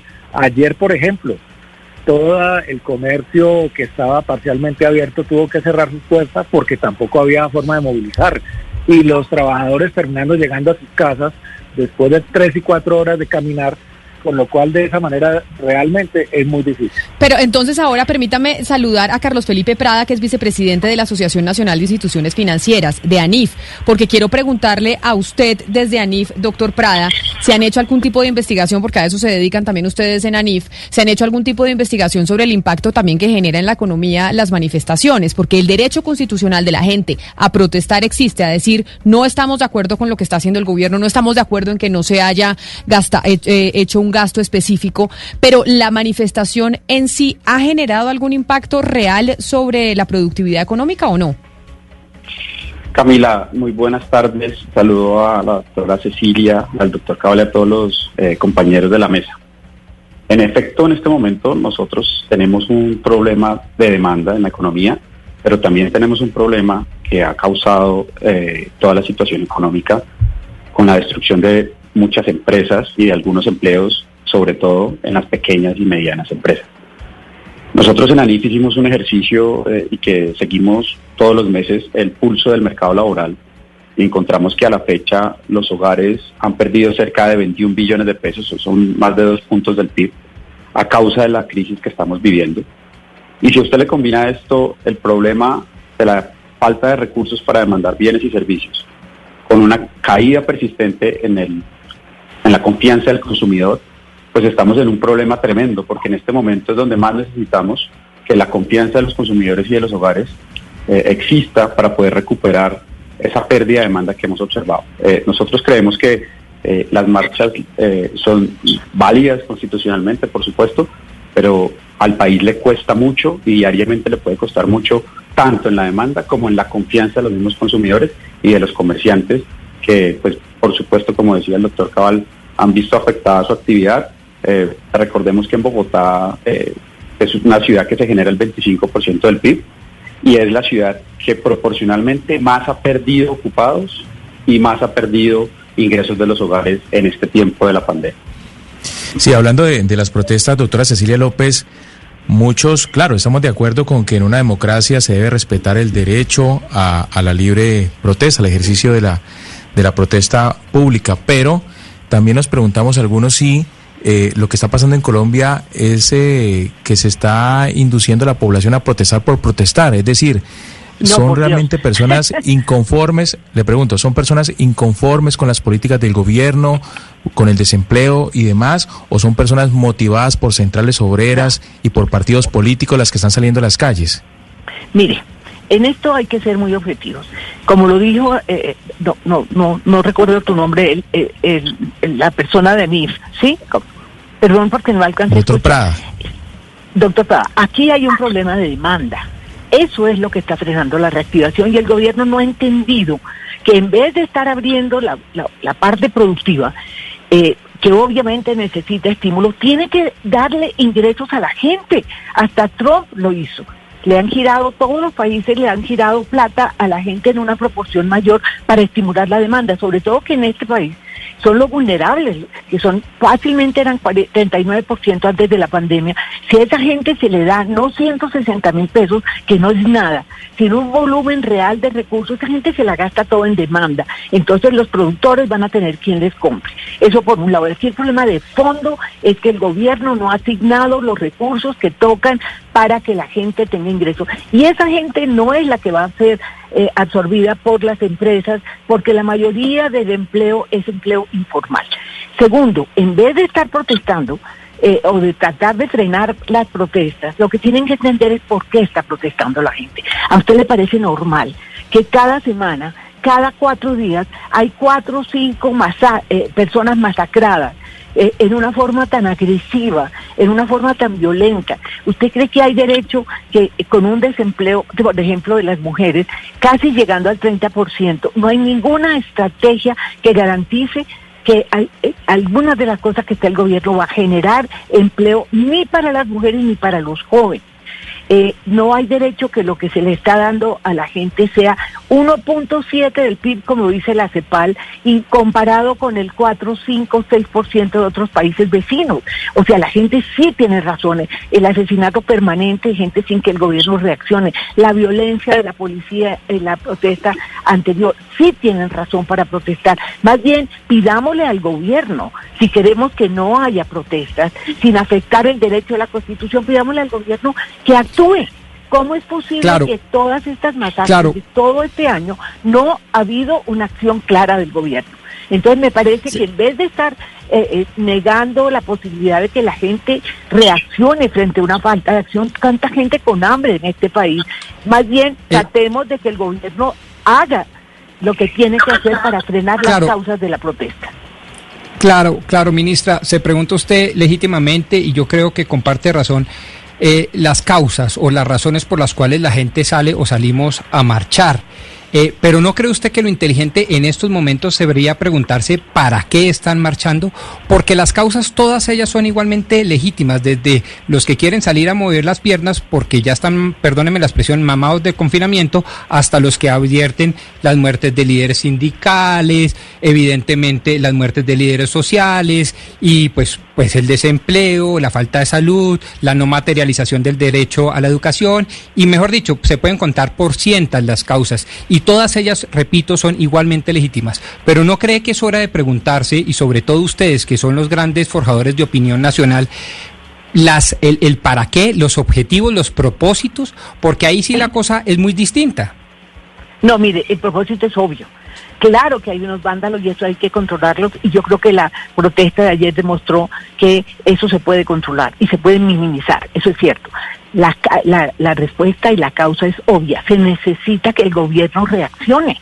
Lo que se le está pidiendo al gobierno son estrategias. Aquí nos hemos acostumbrado a que los asesinatos de jóvenes, eh, que los asesinatos de líderes se vuelvan Perdón, parte del perdóneme.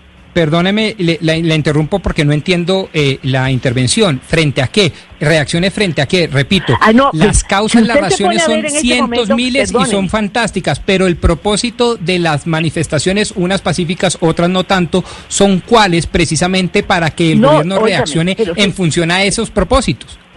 perdón, la razón es buscar que el gobierno reaccione, que haga políticas claras, que se note que el gobierno logró controlar estos asesinatos que están muy ubicados en zonas muy claras, que el gobierno logre hacer una estrategia de reactivación que no sea solamente las empresas, sino que se genere empleo para los dos sectores, por ejemplo, los empleos de emergencia que hemos pedido muchos economistas, para mujeres y para jóvenes, en sectores como construcción, como vías, como reparación de, de- de sitios, como jardines. No se ha visto una reacción. El gobierno tiene un problema de desempleo, tenemos el desempleo más alto de América Latina. ¿Cómo es que el gobierno no le responde a la gente? Y eso es lo que la gente está pidiendo, respuestas del Estado. Y yo no quiero sumar a todas las quejas que tiene el país, quiero sumar las que se han derivado de la forma como se ha manejado la pandemia. El desempleo y la violencia son dos cosas muy claras que el, el go- el gobierno necesita darle respuesta a la gente. Y eso es lo que deberían pedir los empresarios. Respuestas en políticas para que se acaben con las causas de protesta que son válidas de las personas. Doctora López, pero también una de las eh, respuestas es con base en lo que ha sucedido en algunas de esas, de esas protestas. Y le quiero preguntar al doctor Cabal. Eh, si ustedes, eh, usted ya nos dijo en esta entrevista, pues que está de acuerdo con el derecho a la protesta, pero que también, pues lógicamente, eh, está protegiendo el derecho al trabajo, pues y el comercio. Yo le quiero preguntar si ustedes en el comercio le han exigido a las autoridades eh, que hagan algo de trabajo de inteligencia para, para capturar a estas personas que han hecho daños en, en los locales, porque es que uno ve, por ejemplo, en Medellín que ha habido inversiones millonarias en cámaras, en tecnología, y uno ve que terminan, terminan unas, unas marchas con muchos hechos de violencia y con una o dos capturas. Sí, a ver, efectivamente yo quisiera mencionar antes de contestar a esa pregunta lo siguiente. Ese derecho constitucional que es sagrado y que compartimos, lamentablemente en Colombia, con lo que ha pasado en las últimas marchas, está perdiendo legitimidad, porque siempre están terminando en actos vandálicos y de violencia, y siempre quienes convocan a las marchas se lavan las manos. Es muy fácil decir, ah, no, yo convoqué una marcha pacífica y no tengo la culpa que haya derivado, pero es que ya se volvió una constante, entonces la gente también ya le está perdiendo respeto a esas marchas. La gente quiere trabajar, está pidiendo a gritos, déjenos trabajar. Y los más afectados son los pequeños negocios, esos que necesitan reactivarse, de tener empleo para que ese empleo genere demanda. Es que si no hay empleo, recordemos que el sector privado, el sector empresarial, es el mayor generador de empleo en el país. Y si este sector no se repara y no lo dejan trabajar, va a ser muy complicado. Por eso nosotros siempre nos opusimos a las restricciones de los municipios excesivas. Es el momento en que todavía no se han abierto sectores, es el momento en que todavía sigue parada una cantidad de empresas como las de economía naranja, de industria del entretenimiento, del turismo, parte del comercio. Hay ciudades que todavía tienen toques de queda, mientras que hay Pero mire, toques de queda Cabal, en ciudades todavía en Bogotá, ya las aglomer- aglomeraciones de las marchas ya dejaron de ser un problema para el COVID. ¿Cómo así? Es que no es el momento. Yo digo, respeto No, pero es que usted, marchas, pero es que pero usted no ha dicho unas afirmaciones muy problemáticas aquí. Lo primero que dijo es básicamente que los que convocan a las marchas tienen que responder por los vándalos y creo que eso hasta el mismo gobierno nacional ha estado de acuerdo que además uno como si provoca si, si convoca una marcha no tiene por qué responder si el ELN o las FARC le infiltran. Una cosa no tiene que ver con la otra. El otro tema que usted dice es que las marchas están perdiendo legitimidad y respetos. La marcha es un derecho fundamental. Pues Claro, que no importa si una sección, una parte de la... Pero un segundo, pero déjeme, déjeme hacerle la pregunta. No, pero es que lo que nos, la- los que tienen que garantizar que sea pacífica es el gobierno, no los marchantes. Pero yo le quiero preguntar a usted cuando dice enfáticamente, dejen trabajar, dejen trabajar, dejen trabajar, ¿a quién le está hablando usted? Porque es que yo miro las cifras de desempleo y digo, hay 20% de desempleados en el país. Eh, se sabe que el gobierno nacional ni siquiera, ni siquiera ha invertido el 50% de la plata del FOME es en salvar el tejido empresarial. Y usted le dice a la gente que está desempleada y que no tiene plata para salir a comer, déjennos trabajar a nosotros, los de buenas que sí tenemos empleo. ¿No eso es un poco injusto? No, no es injusto porque es que si no, si no se deja trabajar, si no se trabaja no hay empleo. Es que ese es el problema, es el círculo vicioso de este país. Hay que, hay que Pero- reactivar la economía y por supuesto en las mesas de diálogo a través de la gestión.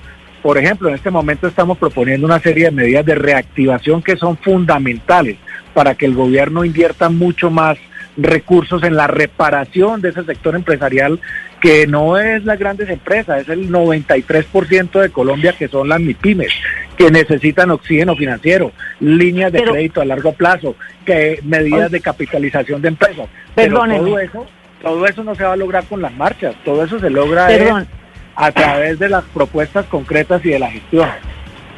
Doctora Eh, si Cecilia. dejan, mire, primero, todo lo que está pidiendo las empresas es para las empresas. Y no se han dado cuenta que aquí hay una crisis de demanda, señores. Aquí hay un- una proporción muy alta, que pueden ser 20 millones de personas. No sabemos si son 15, 20, 10, a las cuales, si acaso les está llegando a 3 billones, unos recursos ínfimos, que son 160 mil pesos mensuales, que ni siquiera Pero es lo doctora Cecilia, cuando decimos diaria. cuando decimos empresas es como si estuviéramos satan- satanizando la empresa. La empresa no es la que genera No, el no, empleo perdona, o quién genera el empleo. No, un momentico.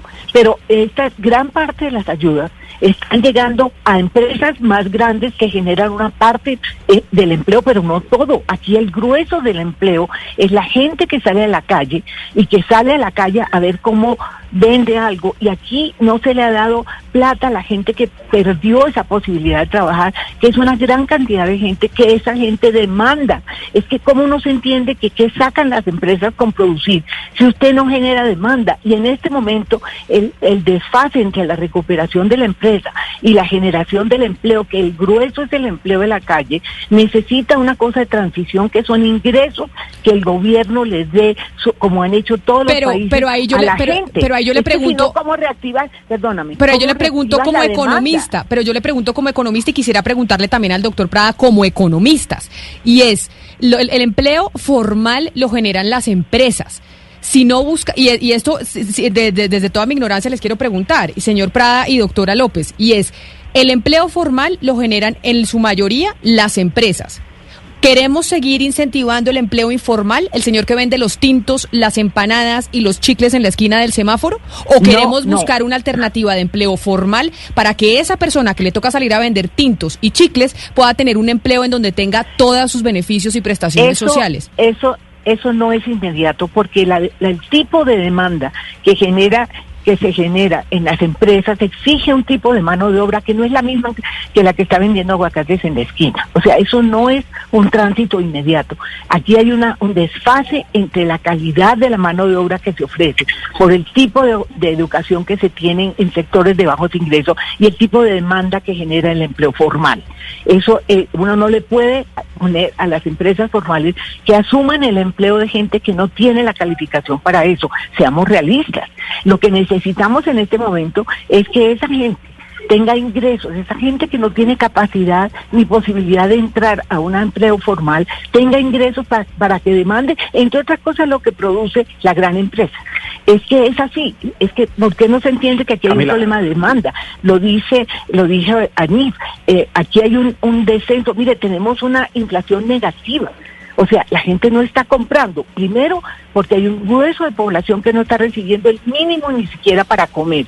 Y otra gente que está asustada y que podría gastar y no gasta porque prefiere ahorrar porque no sabe qué va a pasar. Eso se lo debemos al COVID. Entonces, esto no es tan simple. Usted no puede coger a toda la gente del sector informal y metérsela a la empresa formal. Por Dios, eso no es así. Es mucho más complejo que eso. Por eso le digo, lo importante en este momento para que no haya protestas es que sí hay unas causas para que, el esta- para que la gente esté inconforme con el gobierno. Pídanle ustedes que están tan cerca, señores empresarios, que están tan cerca al, al gobierno, que haga una estrategias claras para frenar las dos o tres cosas que la gente siente en este momento que son peores que nunca, como es el desempleo, la falta de ingresos de sectores muy pobres y la terrible violencia y masacres de este país. Y la violencia de la policía, que por fortuna ayer tuvimos una situación todavía manejable, pero que no no no se parece a las cosas Permítame que vivimos la semana pasada. Permítame porque entiendo, doctor Prada, usted su visión también como los economistas también tienen igual de diferentes visiones como los abogados que también los vemos, pero uh, frente a lo que yo le preguntaba a la doctora Cecilia, ¿qué tiene que decir usted, doctor Prada?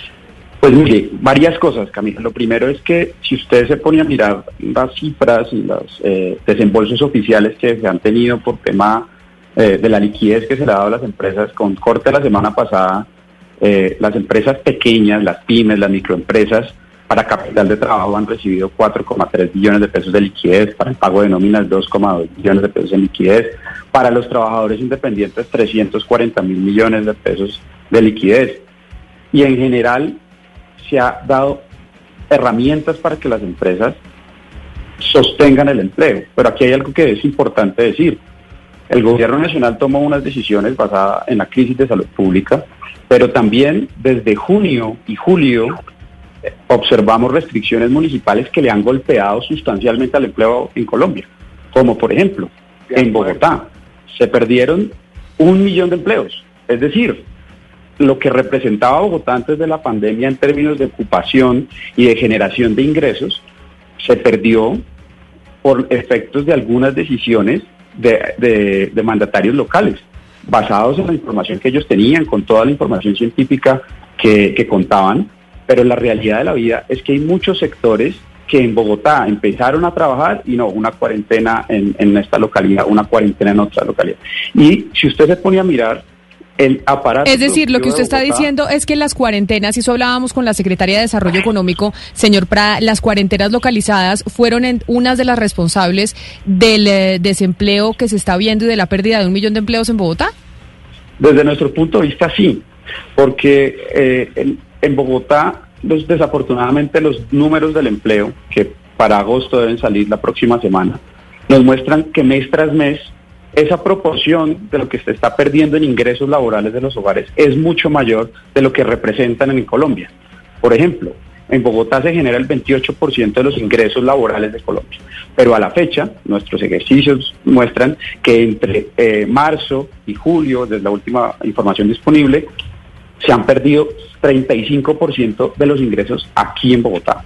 Entonces, es un tema que toca revisar sobre hay cosas que, eh, en efecto, los marchantes tienen todo el derecho y estamos en un Estado social de derecho que nos permite eh, manifestarnos sobre todo lo que estamos inconformes, pero tenemos que tener en cuenta que muchas de las cosas también se han dado porque los gobernantes locales en municipios, en gobernaciones han tomado sus propias decisiones que de alguna manera han frenado la actividad económica. Pues permítame, señor Prada, permítame, señor Prada, escuchar a esta hora, a las 12.43 minutos eh, del, de la tarde, a los oyentes, a ver qué tienen que decir precisamente quienes los están escuchando sobre si era momento de marchar, sí o no, sobre qué pasa con la reactivación económica y cuál es su opinión sobre lo que están escuchando. En Mañanas Blue los escuchamos. Bueno, sí, Camila, muchos oyentes conectándose con nosotros a través del número de WhatsApp, también a través de Twitter, a través de Facebook. Y le comento lo siguiente que dice Cecilia, las marchas deben parar. La pandemia no es culpa del gobierno. Los problemas de Colombia son de todos los gobiernos anteriores. Marchas con vandalismo lo que buscan es destruir más al país. Debemos reactivar la economía, no más marchas por ahora. Jenny dice lo siguiente, no se habla de prohibir las marchas, solo que no es el momento debido, gracias o debido al contagio del coronavirus. Entonces, porque no no abren todo el comercio de una buena vez si dejan marchar a la gente. Jorge Miguel comenta lo siguiente, aquí en Colombia siempre se cuestiona el que sale a marchar, pero muy poco se le cuestiona a los gobiernos porque no hacen las cosas bien para que la gente no salga a marchar. Tertulia, eh, agrega y opina lo, lo, siguiente. Creo que es el momento para marchar eh, y, y, y, para manifestaciones. La situación económica y de salud del país es muy difícil y esto solo empeorará. Pareciera que los que llaman a las marchas no les interesa absolutamente nada la situación de los demás. Mateo dice también lo siguiente. Pienso que ese sector que critica y está en contra de las movilizaciones son los mismos de siempre, a los que no les importa absolutamente nada, ni los asesinatos ni los desplazamientos de nuestros líderes sociales. Alejandra opina también para finalizar, Camila, hola, yo pienso que no es el momento y que además los bandidos están saliendo a robar de todo y no son manifestantes. Sí, eh, a propósito de eso que, que están manifestando nuestros oyentes, doctora Cecilia López, eh, le pregunto, eh, usted ha dicho en esta, en esta charla de hoy que efectivamente hay un problema severo en lo que tiene que ver con la demanda pero también hay un problema muy grave en lo que tiene que ver con el desempleo. El desempleo del país está en cifras astronómicas. Entonces, eh, y hay un sector productivo básicamente del que tiene que ver con la micro, la pequeña, la mediana empresa, que genera más del 80% del empleo nacional. Doctora Cecilia, ¿cómo puede eh, reactivarse la economía? ¿Cómo puede dinamizarse la economía y generar más demanda si el, este sector productivo que está tan golpeado no se estimula, no se le ayuda? ¿De qué manera cree usted que se puede hacer? Mire, hay que trabajar en los dos frentes y el gobierno se ha concentrado solo en uno, que es en la parte de la producción. Pero resulta que usted tiene, y lo digo por enésima vez, una gran cantidad de gente que en este momento ha perdido todos sus ingresos porque es la gente informal. Y el gobierno ha gastado, le repito, según la CEPAL, 1.7 del PIB para estas ayudas a, la gente, cuando los otros países han gastado seis o siete eh, eh, puntos del PIB. Además, nadie sabe cuánto se ha ejecutado. La plata que está en el FOME, que era para ayudar en la pandemia, tanto a las empresas como a la gente que necesita ingresos para que haya demanda y que se pueda consumir lo que produce el sector productivo colombiano, que fundamentalmente es comida, bebidas, eh, es el, comercio. Pero, pero doctora Cecilia, perdóneme, perdóneme, doctora Cecilia, un segundo le interrumpo, porque es que cuando usted habla de empresas, a mí se me ocurre que una empresa con cinco empleados que, que tuvo que cerrarse porque, porque se quebró, esa empresa también, no, no, no, no pensemos en la gran empresa. No, perdóneme. Pensemos en esas empresas pequeñas que generan em, empleo. Pero mire, pero le digo lo siguiente, ¿cuánta plata ha asignado el gobierno realmente tanto para las empresas pequeñas como para la gente? Si, el resto de América Latina ha asignado 5 y 6 puntos del PIB, resulta que en Colombia esto es mínimo. El gobierno ha asignado mínimo 1.7. Está casi que junto a Haití y a países de Centroamérica. ¿Por qué? Pero además de la plata que hay en el FOME, que fue el fondo que se creó para apoyar la estrategia, resulta que no se ha ejecutado una gran parte de esos recursos. Entonces ahí hay un problema de demanda y también hay un problema de falta de apoyo real a toda la pequeña empresa. Yo no estoy diciendo que no se la ayude a la microempresa, ni más faltaba, pero lo que estoy diciendo es que eso no genera toda la posibilidad de estimular la demanda, porque aquí hay gente cuya actividad en la calle y eso es una proporción muy alta. Y esa gente en este momento no solamente se enfrenta al miedo de la pandemia, sino que no hay demanda. Entonces hay que empezar por darle a los dos lados. Y no se le ha dado a los dos lados. No se le ha dado sino más a la oferta y no se le ha dado suficientemente a, la demanda, que es la gente. Eso es lo que yo digo. Y ahí el Estado tiene un costo que pagar. ¿Por qué estamos asignando 1.7 del PIB cuando Chile ha asignado el 6%, cuando Perú ha asignado el 4%? Que me lo expliquen por favor. Y por eso la gente sí tiene razón para protestar. Pero entonces aquí podemos hablar, eh, concentrarnos un poco en las regiones. Hace unos minutos el doctor Prada decía que algunos mandatarios no habían tomado decisiones acertadas. Según usted, eh, doctor Prada, ¿cuáles son esos mandatarios locales que se equivocaron en las medidas que tomaron? Pues más allá de decir que se equivocaron o no, porque pues uno siempre presume la buena fe de los gobernantes y cuando usted trabaja en el sector público siempre trata de hacerlo mejor pues la realidad es que los números muestran que mm, desafortunadamente la, una de las regiones más golpeadas de Colombia fue Bogotá. la pérdida de ocupados, la pérdida de ingresos, eh, es muy distinta a lo que sucedió entre Medellín, Cali, Barranquilla y Bucaramanga, las principales ciudades de Colombia, en donde esa pérdida de ocupados o de, ingresos fue más o menos proporcional a lo que representaban en Colombia. Eh, nosotros creemos que esa descoordinación que hubo muchas veces, un toque de queda aquí, una, una, cuarentena eh, sectorizada eh, en otra ciudad, fueron las que causaron, digamos, una, un desorden en, en, cuanto a cómo debía reactivarse la economía. La realidad de la vida es que eh, Nosotros hemos observado que mes tras están perdiendo, y un tema muy importante para contarles es que se están perdiendo empleos formales. La gran mayoría de los empleos que estamos perdiendo son empleos formales. Por ejemplo, en el último dato se perdieron 2 millones 300 mil empleos formales, asalariados, que son gente que tiene todas las condiciones, digamos, de protección social. Y digamos que hay un tema bien importante para recalcar, y es que el gobierno nacional ha hecho un esfuerzo por hacer los giros a las familias, a las personas, y hay un tema bien importante, sobre las cuales tiene toda la información. Por eso fue tan fácil girar a Familias en Acción, a los jóvenes en Acción, a Colombia Mayor. Pero el cuello de botella se, se obtuvo cuando en el programa Ingreso Solidario, que buscaron darle a 3 millones de hogares un apoyo, que, que, hoy por hoy ya va por encima del 2% del PIB per cápita, que es más o menos lo que han entregado otros eh, países, fue muy difícil encontrarlos. ¿Por qué? Porque no había información. Es decir, la misma informalidad que tenemos en la economía colombiana le impide al Estado encontrar a quienes tiene que, encontrar para poder darles esas ayudas. Entonces es bien importante tener en cuenta eso.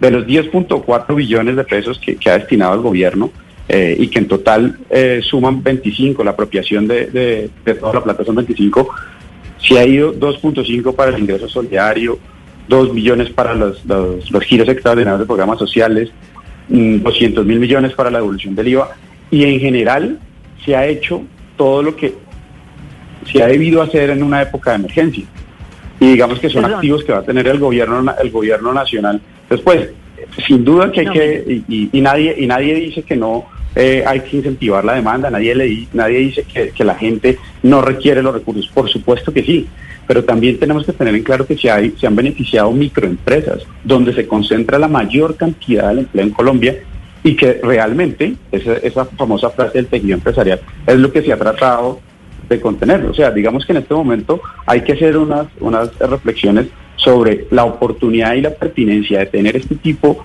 de, de, jornadas que lo único que merman es la confianza de los consumidores. Por ejemplo, usted, Camila, quería ir a comprar algo por la noche y dice, no, prefiero no. Y así como usted se puede abstener mucha gente que termina golpeando el incipiente, la recipiente reapertura del comercio que en Bogotá ha estado muy golpeado.